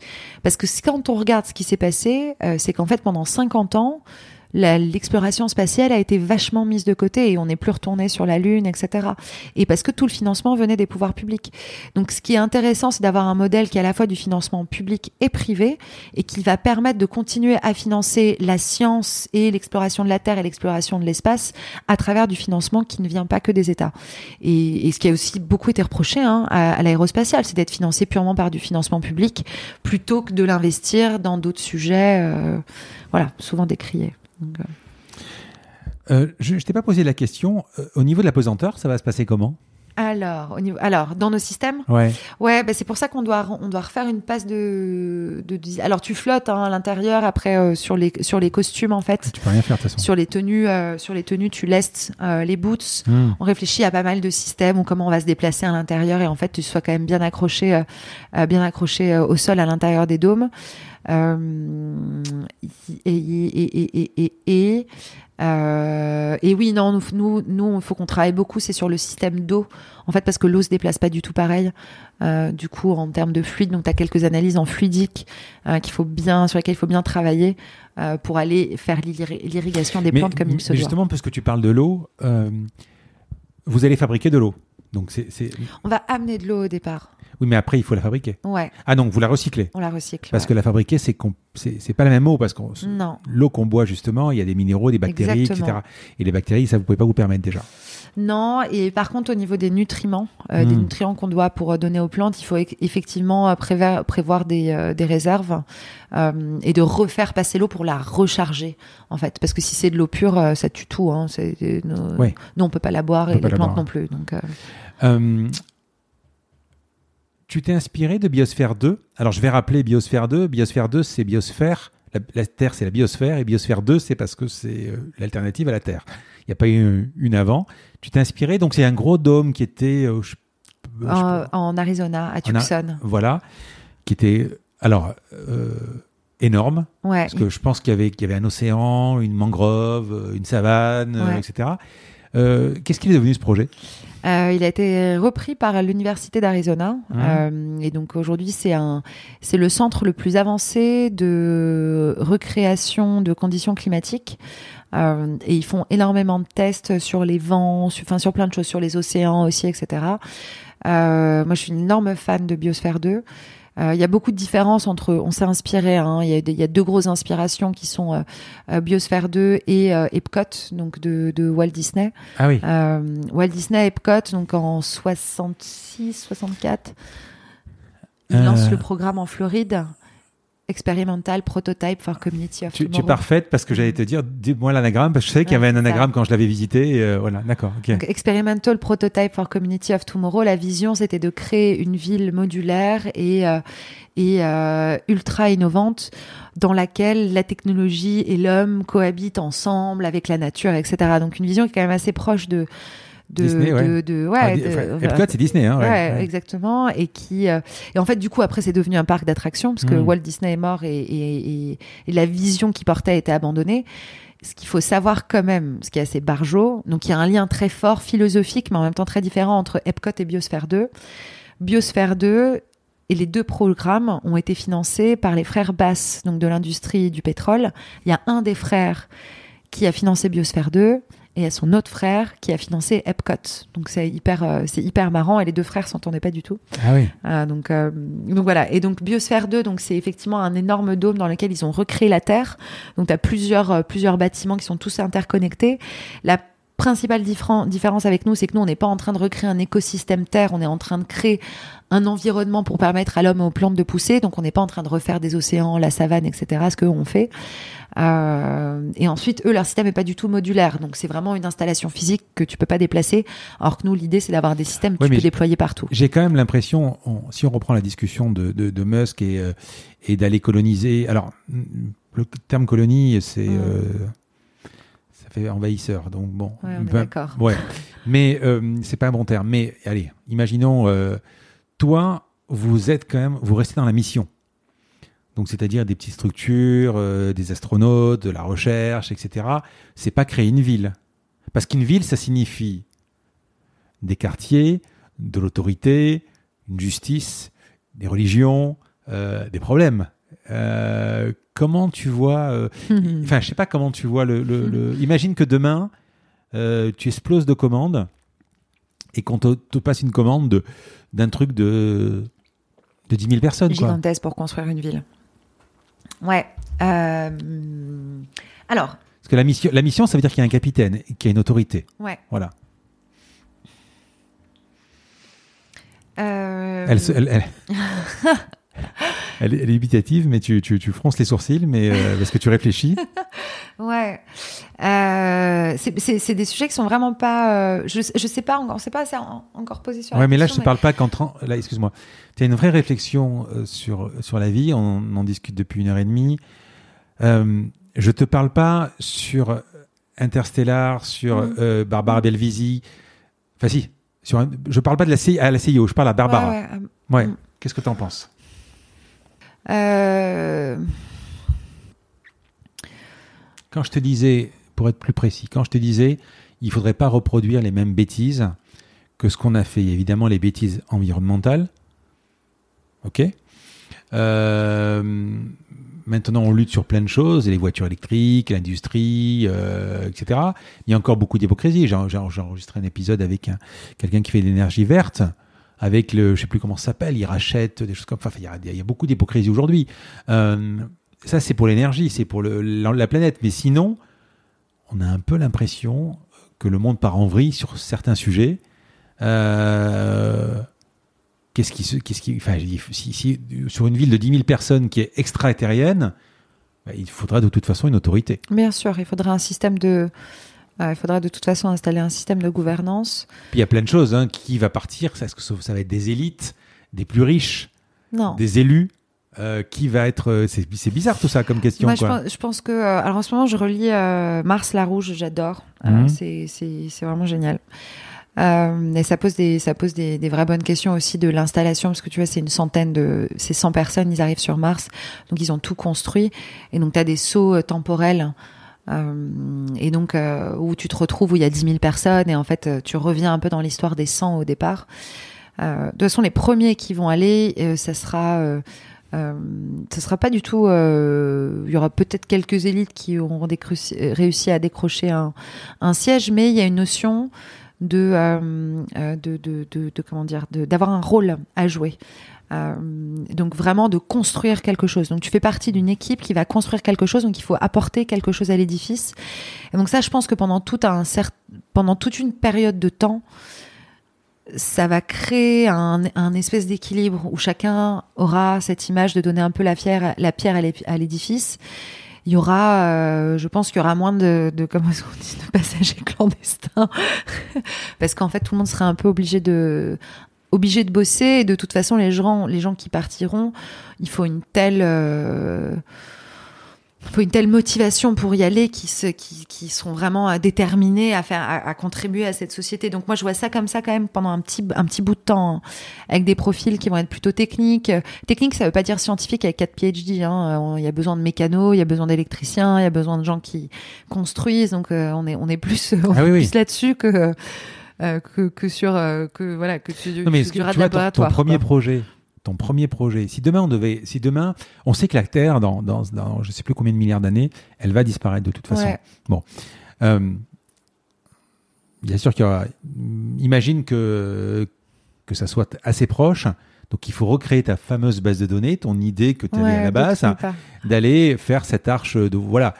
Tant qu'on ne sait pas synthétiser un animal, il va falloir le prendre pour qu'il se reproduise là-bas, etc. Si demain on sait synthétiser, c'est autre chose. Bon, mais euh, effectivement, euh, si tu pars demain avec, euh, avec une quinzaine de personnes, tu vas prendre effectivement tes PhD, tu vas prendre euh, le scientifique, le médecin, etc. Mais euh, c'est pas lui qui va construire euh, peut-être un robinet, qui va réparer X ou un, il faut un électronicien, il faut chose Exactement. comme ça. Donc c'est vraiment tout corps de métier, quoi. Ouais. Bah moi, je pense qu'au départ, tu as une vraie diversité de profils mm. que tu emmènes, avec euh, justement pas du tout une élite, mais des gens plutôt très terre à terre. Euh, pour moi, il y a le profil psychologique qui est vachement important, euh, des gens qui vont, qui vont partir. Je trouve qu'il faut une bienveillance générale. je pense que ça doit être un critère de sélection. Il faut des gens bienveillants qui qui sont, enfin voilà, qui sont déjà dans une, qui, sont dans, dans un schéma de pensée de ce type-là. Euh, parce que c'est plus facile avec les gens bienveillants. Euh, et puis, je, disais, souvent ça au début, mais je pense que dans les premières équipes, il faut faire hyper attention à avoir aussi euh, ces types de profils qui font le lien dans les groupes. Tu vois, tu as toujours un groupe dans, ta, dans une bande de potes, etc. Tu en as toujours deux ou trois qui font rire tout le monde et qui soudent les équipes. Et ça, je pense que ça va être fondamental euh, aussi dans les premières équipes qui vont partir là-bas. Donc, tu auras au, départ une très grande diversité des profils euh, parce qu'il te faut à la fois le, du scientifique en plante, mais qu'il faut un mécano et un électricien. Euh, donc, tu auras, ça. Euh, tu auras des gens extrêmement motivés et passionnés. Pour moi, il faut rajouter un critère de bienveillance dans la sélection parce que sinon Sinon, c'est ça le problème. Hein. C'est les, les, les, les, gens qui sont pas dans une énergie de bienveillance. C'est ça qui, c'est ça qui, qui, qui oui, mais bon, ça euh, oui, voilà. Bon, on va faire du travail sur soi. Hein, donc. Euh, oui, mais alors après, j'ai pas suivi la fin. Tu as eu l'expérience de la grotte il y a pas très longtemps où tu avais ce confinement dans une grotte à l'abri, etc. Tu l'as, tu l'as suivi, j'imagine. Un hein. peu, mais pas Voilà. Trop, Mais tu vois, c'est simplifié dans les films de science-fiction où, par exemple, le type, il part à, enfin, l'équipe part à, à je sais pas combien de, de, de millions de kilomètres ils ont résolu le problème en le faisant dormir. En fait, ils le mettent dans un caisson, ils l'endorment, la machine va, va, toute seule, et puis euh, une fois qu'il. Voilà, tu as quand même tout ce problème de confinement, mot malheureusement d'actualité, mm. tu as tout ce problème de. C'est pas parce qu'il est bienveillant aujourd'hui qu'il sera bienveillant dans huit mois. Quoi. Oui, bien sûr. Bien sûr. c'est vraiment des problèmes. Euh, c'est pour ça que. Je crois que c'est pour ça aussi, à mon avis, que tu dois travailler, enfin, que vous avez travaillé sur l'habitat pour essayer d'améliorer euh, le plus possible. moi, ça me rappelle, il y a il y a des années, euh, j'ai fait, fait, une croisière. Euh, euh, on ne savait pas où partir. J'ai fait une croisière. Et puis j'avais eu la chance de pouvoir me prendre une, une, une cabine avec un avec un, un, balcon. Donc le soir, tu ouvres et tu as ton balcon, etc. Parce que les cabines, tu t'imagines dans les croisières, elles sont à la moitié de la pièce, là c'est minuscule. Et un jour, je sors le matin pour le petit déjeuner et en face de moi, il y a la cabine d'en face qui, qui n'a pas de fenêtre. Et euh, ils avaient un, trompe-l'œil, en fait, un, dessin de trompe-l'œil avec la cabine, la fenêtre et l'horizon pour essayer, parce que sinon tu es hyper costaud. Bah, je, sais pas si ça marche, mais c'est ça, c'est ce, ce, fake it. Euh, il faut le faire, quoi. Ouais, et il faut un. Il faut un, bah, tu vois, tu parles de l'habitat et tu parles de, comment euh, organiser tout ça à l'intérieur pour, pour se sentir bien. Euh, nous, il y a un dôme qui est dans, dans chaque fleur, donc dans chaque euh, module euh, IBIOS, il y a un dôme qui est destiné à faire pousser des plantes, pas pour la nourriture, mais juste pour recréer un jardin. Et donc en fait, parce que l'homme a besoin de cette connexion avec la nature pour se sentir bien, la deuxième chose qu'on fait pour couvrir les besoins, en fait, c'est les besoins psychologiques de l'homme. Et pour couvrir ces besoins psychologiques, c'est dans l'habitat. Euh, pour moi, il faut des cabines séparées. Enfin, j'en suis pas du tout de, de la euh, euh, du dortoir, etc. C'est chacun sa sa chambre avec son confort, avec son intimité, avec son domaine privé et et avec le plus possible de vue et de confort. C'est ça va être hyper important sur l'émission. En fait, il faut vraiment s'assurer que que recrée un, un cadre un cadre apaisant pour pour les gens qui vont partir qui vont partir sur la mission. Euh, ensuite, comment ça va se passer? Tu vois, j'avais mon imagination là qui partait un peu, et en, me disant si je prenais nos systèmes, je pense qu'il va y avoir plusieurs équipes qui vont venir au fur et à mesure. C'est sûr qu'il y aura des chefs d'équipe euh, au départ. Euh, après, il faut pas que ça devienne Hunger Games avec les différents districts. tu vois, mais bon. Mais c'est hyper intéressant de se projeter là-dessus, de projeter là-dessus, hein, de se dire comment Qu'est-ce que ça, ça, va donner après? Qu'est-ce qu'on a appris de nos erreurs pour pas euh, pour pas les pour pas recommencer? Euh... Bon, je pense que c'est pas mal plus de femmes au pouvoir. Hein. tu penses que tu connaîtras Mars? Ouais. Tu penses que tu iras sur Mars? Si je peux, je, le, le, la fusée sera prête. Enfin, si je continue ma vie euh, comme euh, en, oui, on mon parle, espérance de vie, quoi. Etc. On parle euh, si tu vois là, si tu as Euh, 90 voilà, ans, si 100 tout va bien, ans, voilà, ouais, voilà. exactement. Euh, ouais, ouais. je- la fusée qui va aller sur Mars, c'est pas très long, c'est dans pas Mm. très très longtemps. Euh, la possibilité d'y aller, je pense que ça sera, euh, ça sera ouvert et donc il y aura la possibilité d'y aller. Ensuite, la question, c'est est-ce que, euh, est-ce que je vais y aller s'il n'y a pas de retour possible ou ce genre de choses là. Alors c'est un vrai problème, c'est un vrai problème Moi, légal. je- euh, non, moi j'ai envie de revenir. J'aime trop, j'aime trop la Terre. Je suis vraiment, je suis Ouais. pour le. Je, je vais aider autant que je peux l'exploration spatiale à, à construire les systèmes qui vont aider l'homme à, à explorer des nouvelles planètes et, et, à, et à protéger la vie et à ramener la vie avec lui. Euh, voilà, moi j'ai- j'ai- j'aime beaucoup la Terre. Donc je veux y aller, mais si je peux revenir. Si demain matin tu reçois un coup de fil de Jeff Bezos pour partir à sa droite euh, après-demain, tu pars direct dans l'espace? T'as peur ou tu vas direct? Non, j'irai direct. Bon, j'ai un peu plus confiance en SpaceX que Blue Origin sur les fusées. Mais euh, ouais, ouais, si, si. Tu Si te dis pas euh, Non, je, non, Ouais. j'y vais. D'accord. Pour faire ton, ton job, la science-fiction, euh, tout ce que tu peux voir en, en- série, en film, ça, ça t'aide? Ouais, ça m'aide. Tu prends la partie non-fiction de- de- du truc? Tu prélèves? Je prends le- je- La le- partie non impossible, pardon. Ouais, non impossible. Je regarde, ça m'aide. Euh, je trouve qu'on on, euh, on manque un peu d'innovation aujourd'hui dans les séries. Ça se répète beaucoup, les séries et les films. Hum Pour l'instant, j'ai pas. euh, euh, je trouve qu'il y a eu un énorme gap dans, dans la science-fiction. Et, là, là, on se répète un peu. Donc, on, bon, en même temps, avec Covid, il y a eu. Enfin, là, ça s'est un peu ralenti. Hâte de voir Dune euh, qui va sortir. Euh, mais ça, ça m'aide beaucoup. Ça me pose aussi. Et puis, en fait, c'est toujours un peu les mêmes sujets qui reviennent. Euh, donc, donc voilà, il y a un vrai. C'est la, science-fiction aujourd'hui, elle est moins projetée dans le futur. Elle est très, elle est très réelle. Euh, donc, elle, en termes de temporalité, elle est devenue beaucoup plus proche de la réalité. Et en fait, eux-mêmes, les, euh, euh, tous ceux qui travaillent sur, sur la production, etc., passent beaucoup de temps. Il y a beaucoup de scientifiques de la NASA qui les conseillent. Euh, donc, euh, moi, je suis très copine avec le fils de, de Roddenberry, donc qui a fait euh, Rod Roddenberry, qui a fait Star Trek. Et et c'est vrai, il passe beaucoup, énormément de temps avec avec les scientifiques pour valider en fait tout ce qu'ils mettent. J'ai pas vu la série, la dernière série. Ouais, la, elle dernière. Ouais, elle est pas mal. Elle est pas mal du tout. Parce que finalement, enfin, moi, je suis un fou Star Wars, mais Star Wars, c'est vraiment. Enfin, il n'y a, y a- il y a rien de réel, quoi. C'est enfin, vraiment très compliqué pour arriver à, à naviguer à vitesse de la lumière. euh, Ouais, on est loin, là. On est loin quand même. On est loin. On Ouais. est loin. Ouais. Euh, on a, après, on va passer aux questions perso. Est-ce que tu veux rajouter quelque chose ou pas sur. euh, Non, je pense c'est bien. On, a- on va loin hein, dans le. C'est génial. ça te plaît? Ah ouais, c'est génial. Bah, écoute, mais moi, Ouais. je, je suis ravi, hein. vraiment, je suis ravi. Tu rentres vraiment dans le truc, c'est.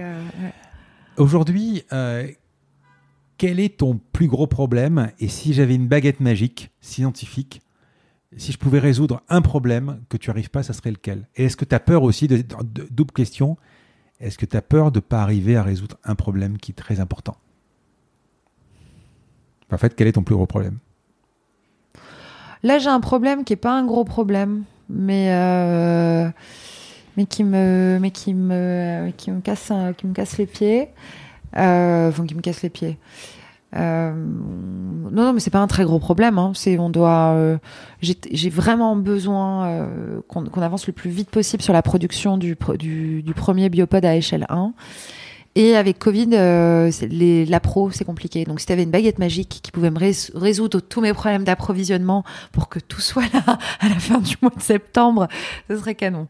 Mais du coup, c'est juste ça qui m'énerve. Donc, euh, Mais à part des salaires, à part des salaires, quel est le temps, le problème? Quel problème? Bah, Parce qu'une start-up, elle va aller vite parce qu'elle peut se faire doubler, mais quel est ton problème aujourd'hui? Oui, c'est un problème. Bah, en fait, c'est toujours pareil. Bah, évidemment, tu as des salaires, les quoi. salaires, j'ai Ouais. les salaires à payer. Donc après, ça, ça conditionne la, dé- la- le- le- notre capacité à délivrer assez rapidement le produit, conditionne aussi les levées de fonds futures. Bon, on a des, on a des super investisseurs, donc j'ai aucun. euh, je, je- Enfin, je sais qu'ils remettront en pot si on a besoin d'une rallonge, euh, le temps que ça se passe. Mais euh, non, mais j'aime bien aller vite. Oui, Tu vois, je veux pas que, je veux pas, euh, euh, enfin, faut- pas qu'on passe l'année, faut pas que, enfin, ça drifte trop et que on se retrouve qu'à aller sortir le biopod en janvier, tu vois. Parce que tu disais, tu disais, je, je travaille avec des ingénieurs de la NASA, de SpaceX, Ouais. qui travaillent ici. Ouais, on a embauché Mais plusieurs. Comment tu le- Enfin, je veux dire, comment tu les, euh, comment tu les recrutes, comment tu les payes? Parce que bon, j'imagine que là-bas, les salaires, c'est pas du tout les mêmes. Quoi. Alors, ils ont tous accepté de baisser un peu leur salaire pour être, euh, surtout les ingénieurs de SpaceX, parce qu'ils coûtent très très cher. Mais ils sont, ils sont américains? Ils sont américains, ouais. Non, là, on a euh, sept nationalités dans la boîte. Donc, on a des gens euh, qui viennent un petit peu de partout. C'est quasiment que de l'entrant. Donc, en fait, on a posté quelques offres et après, il y a plein de candidatures spontanées. Euh, les gens aiment beaucoup le projet. Il, euh, y a quelque chose qui, on a beaucoup de candidats qui sont assez émus par, euh, par en fait ce qu'on porte, la, vision, qui est à la fois l'espace mais pas sans la terre. Donc du coup, il y a quand même beaucoup de gens, de, de- d'ingénieurs aérospatiels qui sont là, genre ouais, les applications terrestres c'est très très très important pour eux. Donc voilà, donc je pense que c'est ça qui les, qui les séduit. Et puis on a beaucoup d'anciens de SpaceX, de Tesla, de Boeing, qui en fait ont travaillé sur des projets avec très forte mission et aujourd'hui, euh, euh, Là-bas euh, sont- Mm. et qui euh, certains reviennent ici et donc nous disent, bah en fait, il y, a- a que Interstellar Lab en fait qui aujourd'hui porte en pas mode hein. On a un peu, ça commence à arriver là. D'accord. Ça commence à arriver, mais ça va arriver vite. C'est bien. Moi j'aime bien. Ouais, c'est, ouais, c'est, c'est, ce- ouais. C'est le côté cool. On dit, on dit, ouais, on aime, bah, on, on aime bien parce que, ouais, on dit que ça, ça veut dire qu'il y a un marché, etc. Mais dans l'absolu, euh, je suis pas certain que, je, enfin, je suis pas certain que, ce- que, que, que si euh, euh, Coca pouvait tuer Pepsi, euh, il le tuerait pas, quoi. Ouais. Oui. Quand même. Oui, voilà. Non, mais on est tous un peu compétitifs dans la. Oui, dans voilà, ouais. voilà. Donc ça. Quand c'est que tu seras mûr pour rappeler l'équipe de Jeff Bezos ou, de- ou de d'Elon Musk pour leur dire recevez-moi Euh, Tu penses à- il, va falloir que tu le fasses quand même. Ouais. Bon, alors j'ai plusieurs fenêtres de tir. Euh, fin d'année là avec le premier euh, avec le premier biopod. Mm. Euh, mais dans l'idéal, il faudrait que j'ai un biopod en Californie plutôt que de, de les faire venir ici à Paris. Ouais. Parce que ça coup, peut résoudre. Enfin, ça, tu peux être, tu peux être repris, tu peux être entièrement financé de A à Z. Quoi, c'est fini. Quoi, il n'y a plus de problème d'argent, c'est nos limites. Ouais, oui. Après j'aime bien garder mon indépendance, moi. Donc, euh, Interstellar sera où dans 10 ans? Dans 10 ans, on aura, euh, on aura commercialisé euh, énormément de dômes sur Terre, des dômes de petite taille et dômes de grande taille. Donc, on aura développé pas mal de euh, d'agriculture en environnement contrôlé, ça sera top. Il y a un projet qui me tient beaucoup à cœur, c'est développer des systèmes qu'on va pouvoir mettre dans l'océan. Alors, pour l'instant, c'est pas du tout euh, développé, mais on sera aussi, on sera aussi sous l'eau. Euh, et surtout, on sera sur la Lune. Donc, dans 10 ans, on est, on est complètement sur la Lune. On a mis la première serre sur la Lune. Ce sera peut-être la toute première. Hein. Il y en aura peut-être qu'une dans 10 ans parce que euh, même si on y retourne assez vite sur la Lune, le temps qu'après la base se construise, etc. Mais dans, mais dans 10 ans, on sera là-bas. Donc, Terre, océan, Lune. Euh, 10 ans, on aura déjà lancé le système de. On aura déjà commencé à travailler sur la serre pour Mars. Euh, donc, du coup, ça sera plus. On est quoi? On est en 2021. Ouais, ça sera plus en 2035, je crois, quelque chose comme ça. On va voir parce qu'il il va vite quand même. Hein. Il va vite sur la fusée. hein. Donc moi, dès qu'il y a la fusée, enfin, je fais un système de serre automatique qui va partir dedans. Donc, Il euh, va vite qui? euh, Musk. SpaceX, il va très vite. Ils vont Parce très vite eux, sur euh, Starship. hein. Oui, je suis d'accord, mais sur Starship, ils parlent de 2028. Ouais, La NASA dit minimum 2035. ouais, Euh, après, c'est toujours pareil, c'est que, effectivement, tu l'as dit tout à l'heure, si c'est pour y aller, poser le pied et mourir, parce qu'il faut revenir quand même.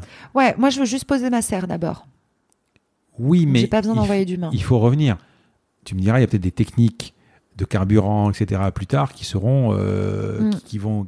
Mais là, aujourd'hui, euh, aujourd'hui, on n'a pas résolu le problème du retour déjà. Non, non, non, non. Mais, euh, mais ils vont vite. Donc, moi, je pense que dans 10 ans, c'est sûr, on a mis, enfin, c'est sûr, en tout cas, si tout continue au rythme auquel ça avance, on aura mis une serre sur la Lune.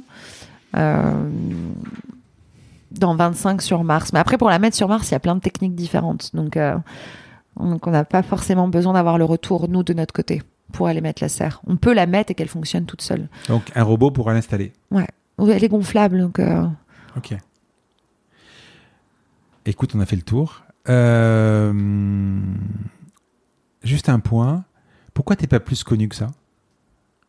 Ah bah, C'est évolue je- Non, mais je- En fait, si Je tu veux- commence, non? Je dis, on est petit encore, j'ai encore Ouais, plein, plein de choses ans. à faire. Ouais. Ouais, c'est trois ans. Plein de choses à faire, donc euh, Est-ce qu'un projet comme ça, ça devrait être. On devrait en parler partout, quoi? pas peut-être. Enfin, je pense que peut-être que les choses vont changer. euh. Objectivement, ça fait une heure et demie qu'on discute un peu plus, de deux heures moins quart. Enfin, franchement, tu m'impressionnes. Mais vraiment, tu, tu, tu m'impressionnes. quoi. C'est, c'est, euh, tu as réponse à tout. Euh, j'ai, euh, je savais pas où j'allais en fait. Hmm.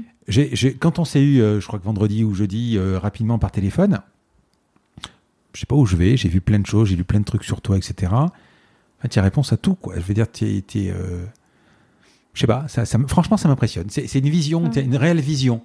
Euh, je suis persuadé que ça va fonctionner. tu me fais une promesse? Oui, quand elle sortira? Oui, tu viens. Ah, je voudrais la voir. Ah bah oui, t'es là. tu vas avoir l'invitation. Ça arrive bientôt, hein, ça va être drôle. hein. Allez, euh, on va passer aux questions perso. À moins qu'on on ait terminé, on a terminé, c'est bon ouais. Ouais. Donc on va passer aux questions perso.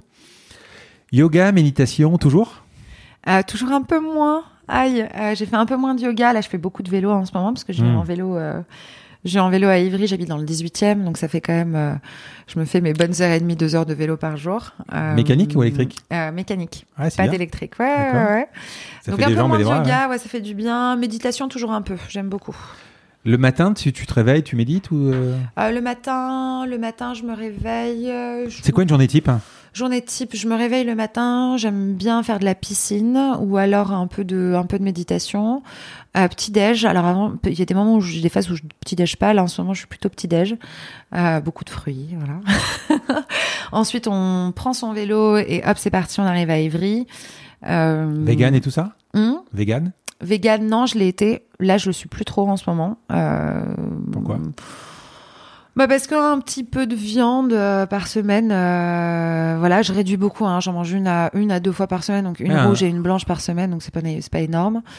Euh, On n'en a pas parlé de l'alimentation justement, Ouais, mais on ne pourra pas manger que du... que des plantes. que, ouais, Nous, pour l'instant, on fait que des régimes à base de plantes, mais on va Ouais. rajouter des insectes, etc. C'est très compliqué de couvrir tous les besoins nutritifs quand t'as pas de, quand t'as, quand t'as, quand que des plantes. Il y a pas mal de vitamines, euh, bah, la B12, c'est toujours très compliqué. ouais. B12, B9, elles sont vachement importantes pour le système cardiovasculaire et pour le cerveau. Euh, donc, euh, donc, non, t'as quand même des, il y a quand même potentiellement des carences. Alors nous, on arrive à tout compléter parce qu'on met plein, plein de plantes, mais on sait très bien qu'on va rajouter des protes. On va rajouter de. Donc, journée type, c'est quoi? Et donc journée type, bah, on prend le vélo, on pédale, on prend, on traverse tout Paris. Euh, on arrive à Évry, on ouvre son ordinateur, café, euh, avec notre machine à café en bas de compétition. Euh, on se met devant l'ordinateur, on répond aux emails. Et ensuite, après, bah, c'est toujours la course, hein, en fait. hein. J'enchaîne les meetings. Alors, tu réponds aux emails, des fois tu réponds euh, 15 jours après. Ouais. Ma boîte mail, c'est un, c'est un Ah oui. enfer. Ah ouais, je sais. Alors, euh, il y a énormément de CEO qui disent, moi, je suis un pro de la boîte mail, je suis à zéro Ouais. inbox tout le temps. Je suis à 3500 inbox euh, depuis. Tu reçois euh, beaucoup de mails par jour? Énormément, énormément. Et, et sur plein de sujets, euh, plein de sujets hyper différents. C'est à la fois, euh, tu vois, là, on discute pour un projet à la Réunion. Euh, Avant-hier, je discutais avec euh, euh, avec euh, le, le, le, le- avec Dubaï. Euh, on parle.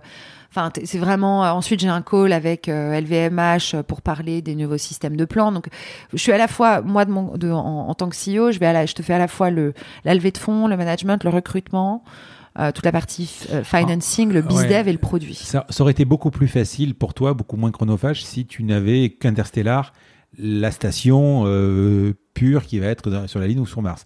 Là, c'est ce côté euh, biosphère des, des plantes, etc., qui prend du temps parce que c'est des applications concrètes de, de demain. Quoi. Exactement. Exa- Et en même temps, et en même temps, j'ai besoin aussi d'avoir le feedback des clients parce que c'est ça qui va nous permettre de construire une boîte qui a un business model. Tu pars tard le soir? Euh, ouais, Hmm. ouais, ouais, ouais, ouais, ouais. Euh, je pars. on va dire que 21h c'est normal, euh, c'est classique. Et puis on a fait on fait pas mal de on a fait pas mal de nocturnes. Par contre, à la grosse différence euh, par rapport à ma précédente boîte, le week-end je ne bosse plus. Rien. Donc euh, ça peut un peu parfois, mais ça, mais ça me, mais ça m'embête quand on me colle des calls euh, le le samedi matin où j'ai des investisseurs où je leur dis écoutez les gars là c'est mon week-end, moi j'ai mon yoga, mon sport, mon truc à faire, sinon je vais pas tenir. hein. Mais euh, entre midi et deux, quand je suis arrivé un peu plus tôt, la Pedro m'a dit que vous mangez souvent entre midi et deux. Ouais, Donc ce temps-là, c'est deux heures ou une heure et demie. ouais. Quoi qu'il arrive, tu le prends? Euh, non, pas quoi qu'il arrive. D'accord. pas quoi qu'il arrive, mais euh, Parce que moi, j'arrive plus à manger entre j'essaye. les deux, quoi. ouais, mais j'essaye de le prendre parce que euh, parce que c'est bien de faire des pauses. Avec les équipes. Ouais. Hmm. Ouais, avec les équipes. Vous parlez boulot ou non, on parle d'autre Non, chose on parle d'autre chose. On parle de vacances, on parle. euh, On a un peu parlé boulot là. On a parlé d'un programme avec la NASA en ce moment. Donc, euh, Tu regardes dans le rétroviseur, tu refais tout pareil? oui, Hmm ouais. Ok. Euh, Quelle boîte connue tu aurais aimé créer Ouais, bah, à mon avis. euh, SpaceX. Ben voilà, Euh, ouais. ouais, mais tu te, tu tu te rends compte? Tu te rends- Apple. Ouais, bien sûr. bah, Ouais, Je alors, pense qu'on a les mêmes. On a les, on a les mêmes boîtes, ouais, moi aussi. Ouais. Hmm. Par alors, hmm, Apple, c'est encore différent. Mais tu t'imagines, euh, il y, a, il y a 20 ans de ça, je sais pas quand c'est sorti euh, SpaceX, mais beaucoup moins. Tu imagines, il y a 20 ans de ça, dire qu'on allait euh, faire un lanceur qui allait. euh, J'adore. Enfin, Ouais. en plus, il n'a pas inventé grand, enfin, il a pas inventé grand chose. La navette spatiale, c'est un, un lanceur réutilisable. Non, bien sûr. C'était ça. Mais euh, il est allé défier le pouvoir public en disant on va faire mieux quoi. Et Ouais. c'est vrai que c'est assez fier quand tu vois un Thomas Pesquet qui se, bat- qui se barre avec SpaceX quoi. Bah ouais, c'est canon, c'est canon. Et euh, ben, les, les- les- euh, l'histoire est hyper drôle. Moi, je l'ai appris euh, qu'après avoir euh, lancé Interstellar, mais en fait, et c'est pour ça que ça me fait, enfin bref, c'est pour ça que ça me fait sourire parfois en disant que on va aller mettre la serre sur Mars. Mais en fait, à la base, il avait un projet de serre. Il voulait mettre une serre. Je l'ai su, euh, je l'ai su il y a pas très longtemps. En fait, le, le concept est né de mettre une serre sur Mars pour mettre du vert sur du rouge, pour faire prendre aux consciences, aux hommes, la beauté de la nature et de l'amener là-bas. Et en cherchant, donc il a développé un système de serre. J'ai jamais retrouvé ce système de serre. J'aimerais bien le retrouver euh, pour l'histoire. Euh, et en fait, c'est de repartir et de se dire non, mais en fait, j'ai besoin de l'envoyer. Je vais aller trouver la fusée. Personne veut lui filer une fusée. Tout le monde essaye de l'arnaquer quand il essaie une fusée. Il se dit bah dans ce cas, je vais la construire. Je trouve ça génial. Je trouve ça génial d'avoir cette euh, ce, ce truc de se dire ah, bah très bien. En plus, quand tu lis son fais, bouquin euh, avec Falcon, ça a été, euh, ça a failli être, euh, ça a failli mourir. Ah bah, ça a failli mourir, ouais. Ouais. Ça a failli mourir. Non, c'est la, c'est la ténacité, mais tu retrouves ça chez beaucoup d'entrepreneurs. Tu as cette énergie que je trouve dans beaucoup d'entrepreneurs aujourd'hui qui cherchent les solutions par rapport au changement climatique. Hmm. Euh, tu as vraiment toute une vague d'entrepreneurs avec, euh, avec une conscience, tous ceux qui travaillent sur la protection des océans, tous ceux... Tech for Good. Ouais, vraiment. Hmm. Vraiment. Et, et Deep Tech et Tech for, et Tech for Good, où tu as cette ténacité, où tu sens que les mecs, ils vont pas lâcher, en fait. Tu as, rencontré le président Macron ou pas, non? Euh, non, pas vraiment. Tu On s'est croisés, mais... Tu euh, rencontres assez facilement. donc je- on s'est Ça va croisés, tarder, parlé. Euh, à quel personnage connu tu aurais aimé ressembler? Me dis pas Elon Musk encore. Non, non, non. Euh, Ou de l'histoire, peu importe. Hein, euh, peu- que ce soit pas un, un gars de la tech, peut-être même. hein. euh, Je sais pas. Hum. Non, mais je m'aime bien comme je suis. Je. Voilà. Est-ce que tu t'es dit un jour, euh, je vais pas y arriver? Euh, oui, parfois c'est dur. Hmm Beaucoup moins maintenant que ça ne été au début. Euh, au début, j'avais vraiment des phases où je me disais, mais t'es complètement, euh, complètement tarée, ma pauvre vieille. Euh, C'est quand tu parles de ton projet à une soirée avec des copains, avec des gens que tu connais pas, que tu te présentes, ouais, parfois ça me saoule. ouais, on te prend quand même pour euh, Mm. une idéaliste, quoi. Oui. Parfois j'en parle, parfois je dis, je, je drop quoi. Je Ouais. ne dis pas ce que je fais parce que. Tu t'inventes une vie? Ouais, non, où je dis, je dis, non, je suis entrepreneur, je noie le poisson et je, je... parce que j'ai pas envie. Non, parce qu'après, tu te, soit c'est sympa être, enfin, mais ça me pompe de l'énergie à chaque fois de tout parce que c'est, c'est, c'est pas commun, donc effectivement. Et euh, j'avais passé des vacances avec un, un pilote de ligne d'Air France et il me disait la même chose. Et c'est qu'un pilote de ligne, hein. Mais à chaque fois que je suis euh, en vacances ou n'importe où à une soirée, on me parle les anecdotes, comment ça se passe, les machins. Et ça, à un moment, il se raconte une vie, quoi. Parce que c'est plus possible, quoi. Ah ouais, Et c'est qu'un pilote de ligne. ouais. Mais c'est vrai que c'est passionnant d'écouter un pilote de ligne. Il y a, il y a plein d'histoires. Bah oui, sympas, bah oui, t'as envie de poser plein de questions. Moi aussi, la première, alors poser Bah oui, des questions, donc je Voilà. comprends. C'est quoi la, la- la réussite pour toi Et euh, est-ce que tu penses que alors, c'est pas fini, mais est-ce que tu penses que tu as réussi quand même quelque chose? Un milestone ou euh, Ouais. euh, La réussite pour moi. Euh, non, mais là, je suis, je suis contente. Je suis vraiment contente. Je trouve que je trouve qu'on a on a passé on a passé une autre étape quand même entre entre 2018 et maintenant. Euh, tout le travail qui a été accompli et puis et, franchement, il fallait rester accroché. Hein. Euh, parce que beaucoup de moqueries aussi et, donc donc donc voilà donc je serai encore plus satisfaite quand là on sera dans, dans, quelques semaines euh, mais pour moi la réussite ma, la réussite ça sera quand on aura, enfin voilà, quand nos systèmes sont utilisés sur Terre, etc. Mais c'est très lié, euh, c'est très lié à la boîte. Euh, mais par rapport à ta question, qui était, est-ce que j'ai réussi? Ouais, je pense qu'en fait, ce qui me donne le plus de, ce qui m'apporte énormément de, de chaud au cœur, c'est de voir que le projet il émeut les gens euh, et, et en fait que beaucoup de gens se disent, oh, mais c'est possible en fait de faire des rêves d'enfants et que et du coup d'être un peu euh, de montrer ça de euh, moi j'ai plein de jeunes filles euh, les filles de mes copines. J'ai les filles de j'ai plein enfin les filles de, de, de, mes copines qui sont venues en stage qui ont fait leur stage euh, leur, stage de brevet leur stage de troisième chez nous. Mmh. et et aujourd'hui elles veulent faire des études d'aérospatiale elles veulent travailler à la NASA elles veulent protéger la planète. Euh, et elles se disent ah c'est parti tu vois. Et, et, et en fait d'être un peu ce rôle modèle pour des jeunes femmes pour moi ça c'est hyper important. Euh, et pas que pour les jeunes femmes c'est aussi pour montrer à tous qu'en fait tu peux garder ton ton énergie d'enfant et, cette euh, pas naïveté mais émerveillement par rapport au monde. Et en même temps t'inscrire dans un projet qui est concret avec une boîte et tu fréquentes l'écosystème startup? Ouais. T'as des copains euh, ouais plein hmm. plein plein plein et euh, j'ai pas beaucoup le temps pour les voir euh, mais j'en ai plein et, j'adore les entrepreneurs. Hmm. Ton talent principal? Hmm. Moi, je dirais presque raconter une histoire. ouais, de convaincre les gens de, hmm. me, de me suivre. Ouais, c'est vrai. Rassembler. Qu'est-ce qui t'énerve? Euh... Tu es cool comme, euh, comme personne? Ouais, je suis cool, mais il y a des choses qui m'énervent. Euh, le, le, ok, je sais. Euh, au travail, là où je peux m'énerver euh, dans l'équipe, ça va être quand on va pas assez au bout des choses. Donc, donc voilà, moi j'aime bien le, le, le, comment dire. Je suis dure avec moi-même, donc donc donc voilà, j'attends aussi beaucoup des gens. Mhm. Donc c'est aussi un défaut. Hein. Euh, et, et, qu'est-ce qui m'énerve? L'injustice. je supporte, ça me, je supporte pas. Est-ce que tu peux me donner, euh, il nous reste deux trois questions. Est-ce que tu peux me donner deux trois photos flash de ta vie professionnelle? Donc si tu devais euh, mettre sur un mur trois photos de ta vie, trois instants sur ton frigo, tu mettrais quoi? euh... pendant trois mois, j'étais responsable des gilets orange à l'aéroport Charles de Gaulle. Euh, c'était un, je fais plein de jobs pour payer mes études et donc ça c'était un des jobs que j'ai fait. Euh, donc je me mettrais avec mon Tokiwoki, mon gilet orange et responsable de l'équipe avec toute l'équipe derrière. Euh, donc ça c'est, je trouve ça énorme. Bah, parce que je trouve ça hyper drôle.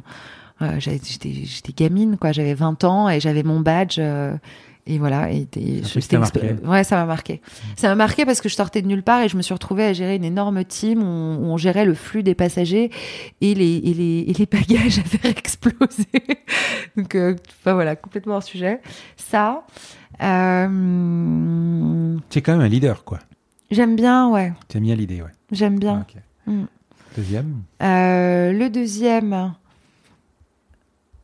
Euh, quand je bossais dans un fonds à Londres qui s'appelle Neo Capital et qu'on s'est retrouvé avec le fondateur de Cacharel et que mon boss m'a demandé de et moi j'ai pitché toute seule pour lui racheter Cacharel pour une poignée de pain et je trouvais que c'était n'importe quoi.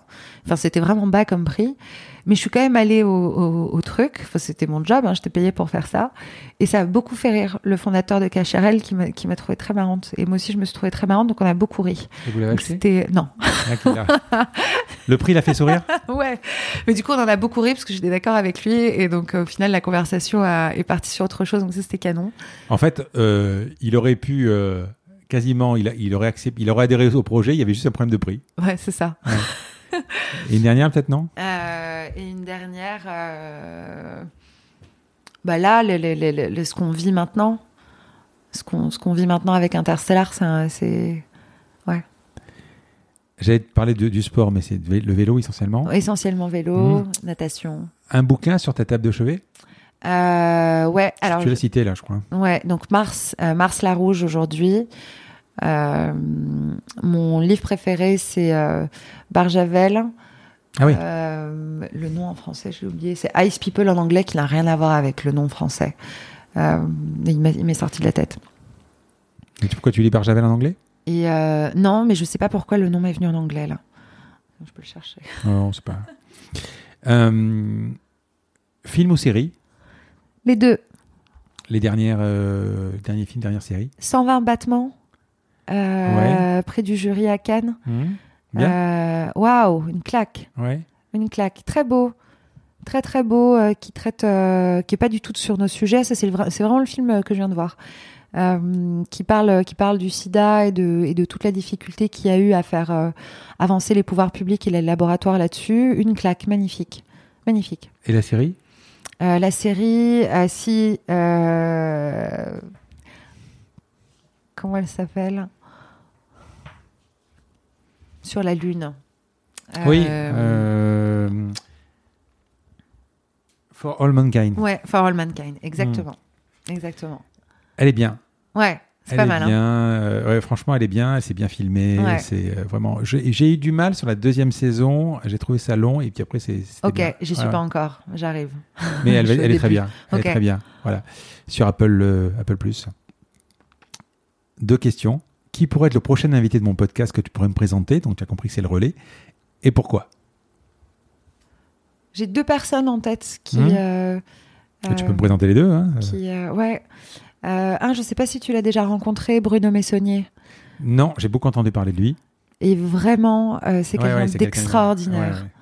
C'est quelqu'un d'extraordinaire. pensé et... quand, euh, quand je, je l'ai vu, je l'ai retrouvé en fait. Ouais. Et vraiment, qui a une énergie euh, folle, qui accompagne beaucoup Tu d'entrepreneurs. pourrais me mettre faire l'intro? Avec grand plaisir. Hmm. Avec grand plaisir. Il est top. Et l'autre? Euh, et l'autre, c'est le petit prince des océans. Il faut que je retrouve son nom. Simon Bernard. Simon Bernard, Plastique Odyssée. Ils ont construit un bateau qui est à Marseille où ils recyclent le plastique pour faire avancer Ah le oui, bateau. il est à Marseille? Ouais. Ouais, il est génial. D'accord. Super entrepreneur. Simon Bernard. Ouais, donc vraiment. Je sais pas s'il est pas sur ma to-do list. euh, parce que. Oui, j'ai vu ça. Euh, il recycle. Alors, il récupère le, le plastique, c'est ça? Ouais, Des océans? ça. Ouais. Et il, le fait, il en fait quoi? Et il le, et il le transforme pour alimenter, euh, pour alimenter le bateau, pour faire avancer le bateau. D'accord. Ouais. Ah, c'est cool. Et ils ont tout construit à la main, le prototype eux-mêmes, etc. Puis après, ils sont passés au bateau. Donc voilà. Donc, il deux- nettoie, il. euh, Ouais, ouais. Deux entrepreneurs très différents, pas du tout au même stade de maturité. Dernière question. Ce podcast s'appelle La combinaison parce que je cherche à comprendre la combinaison d'éléments qui a amené la personne que j'ai en face de moi là où elle est arrivée. Barbara, quelle est ta combinaison?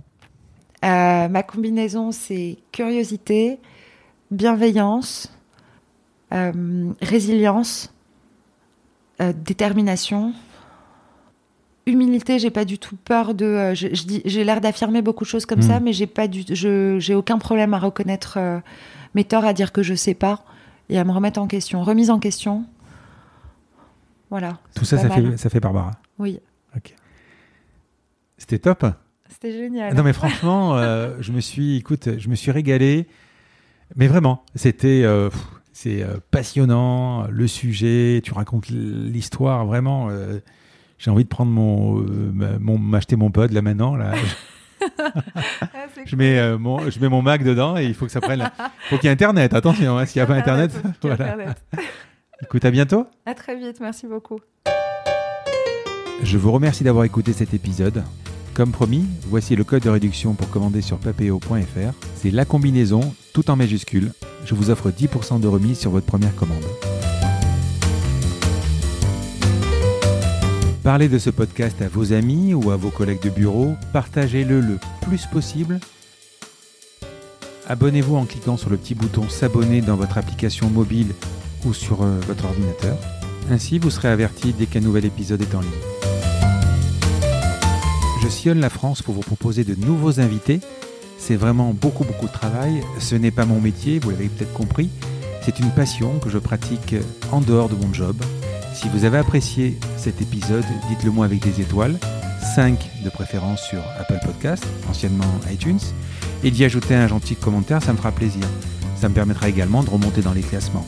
Et puis si vous n'êtes pas Apple, c'est pas grave, parlez-en autour de vous, partagez sur les réseaux sociaux, c'est prévu sur votre application de podcast préférée. Enfin, vous pouvez vous abonner sur lacombinaison.fr pour être averti dès qu'un nouvel épisode est en ligne. Je suis Frédéric Azoulay. N'hésitez pas à me faire remonter vos remarques, vos questions, mais aussi des invités que vous aimeriez entendre. Je vous dis à bientôt.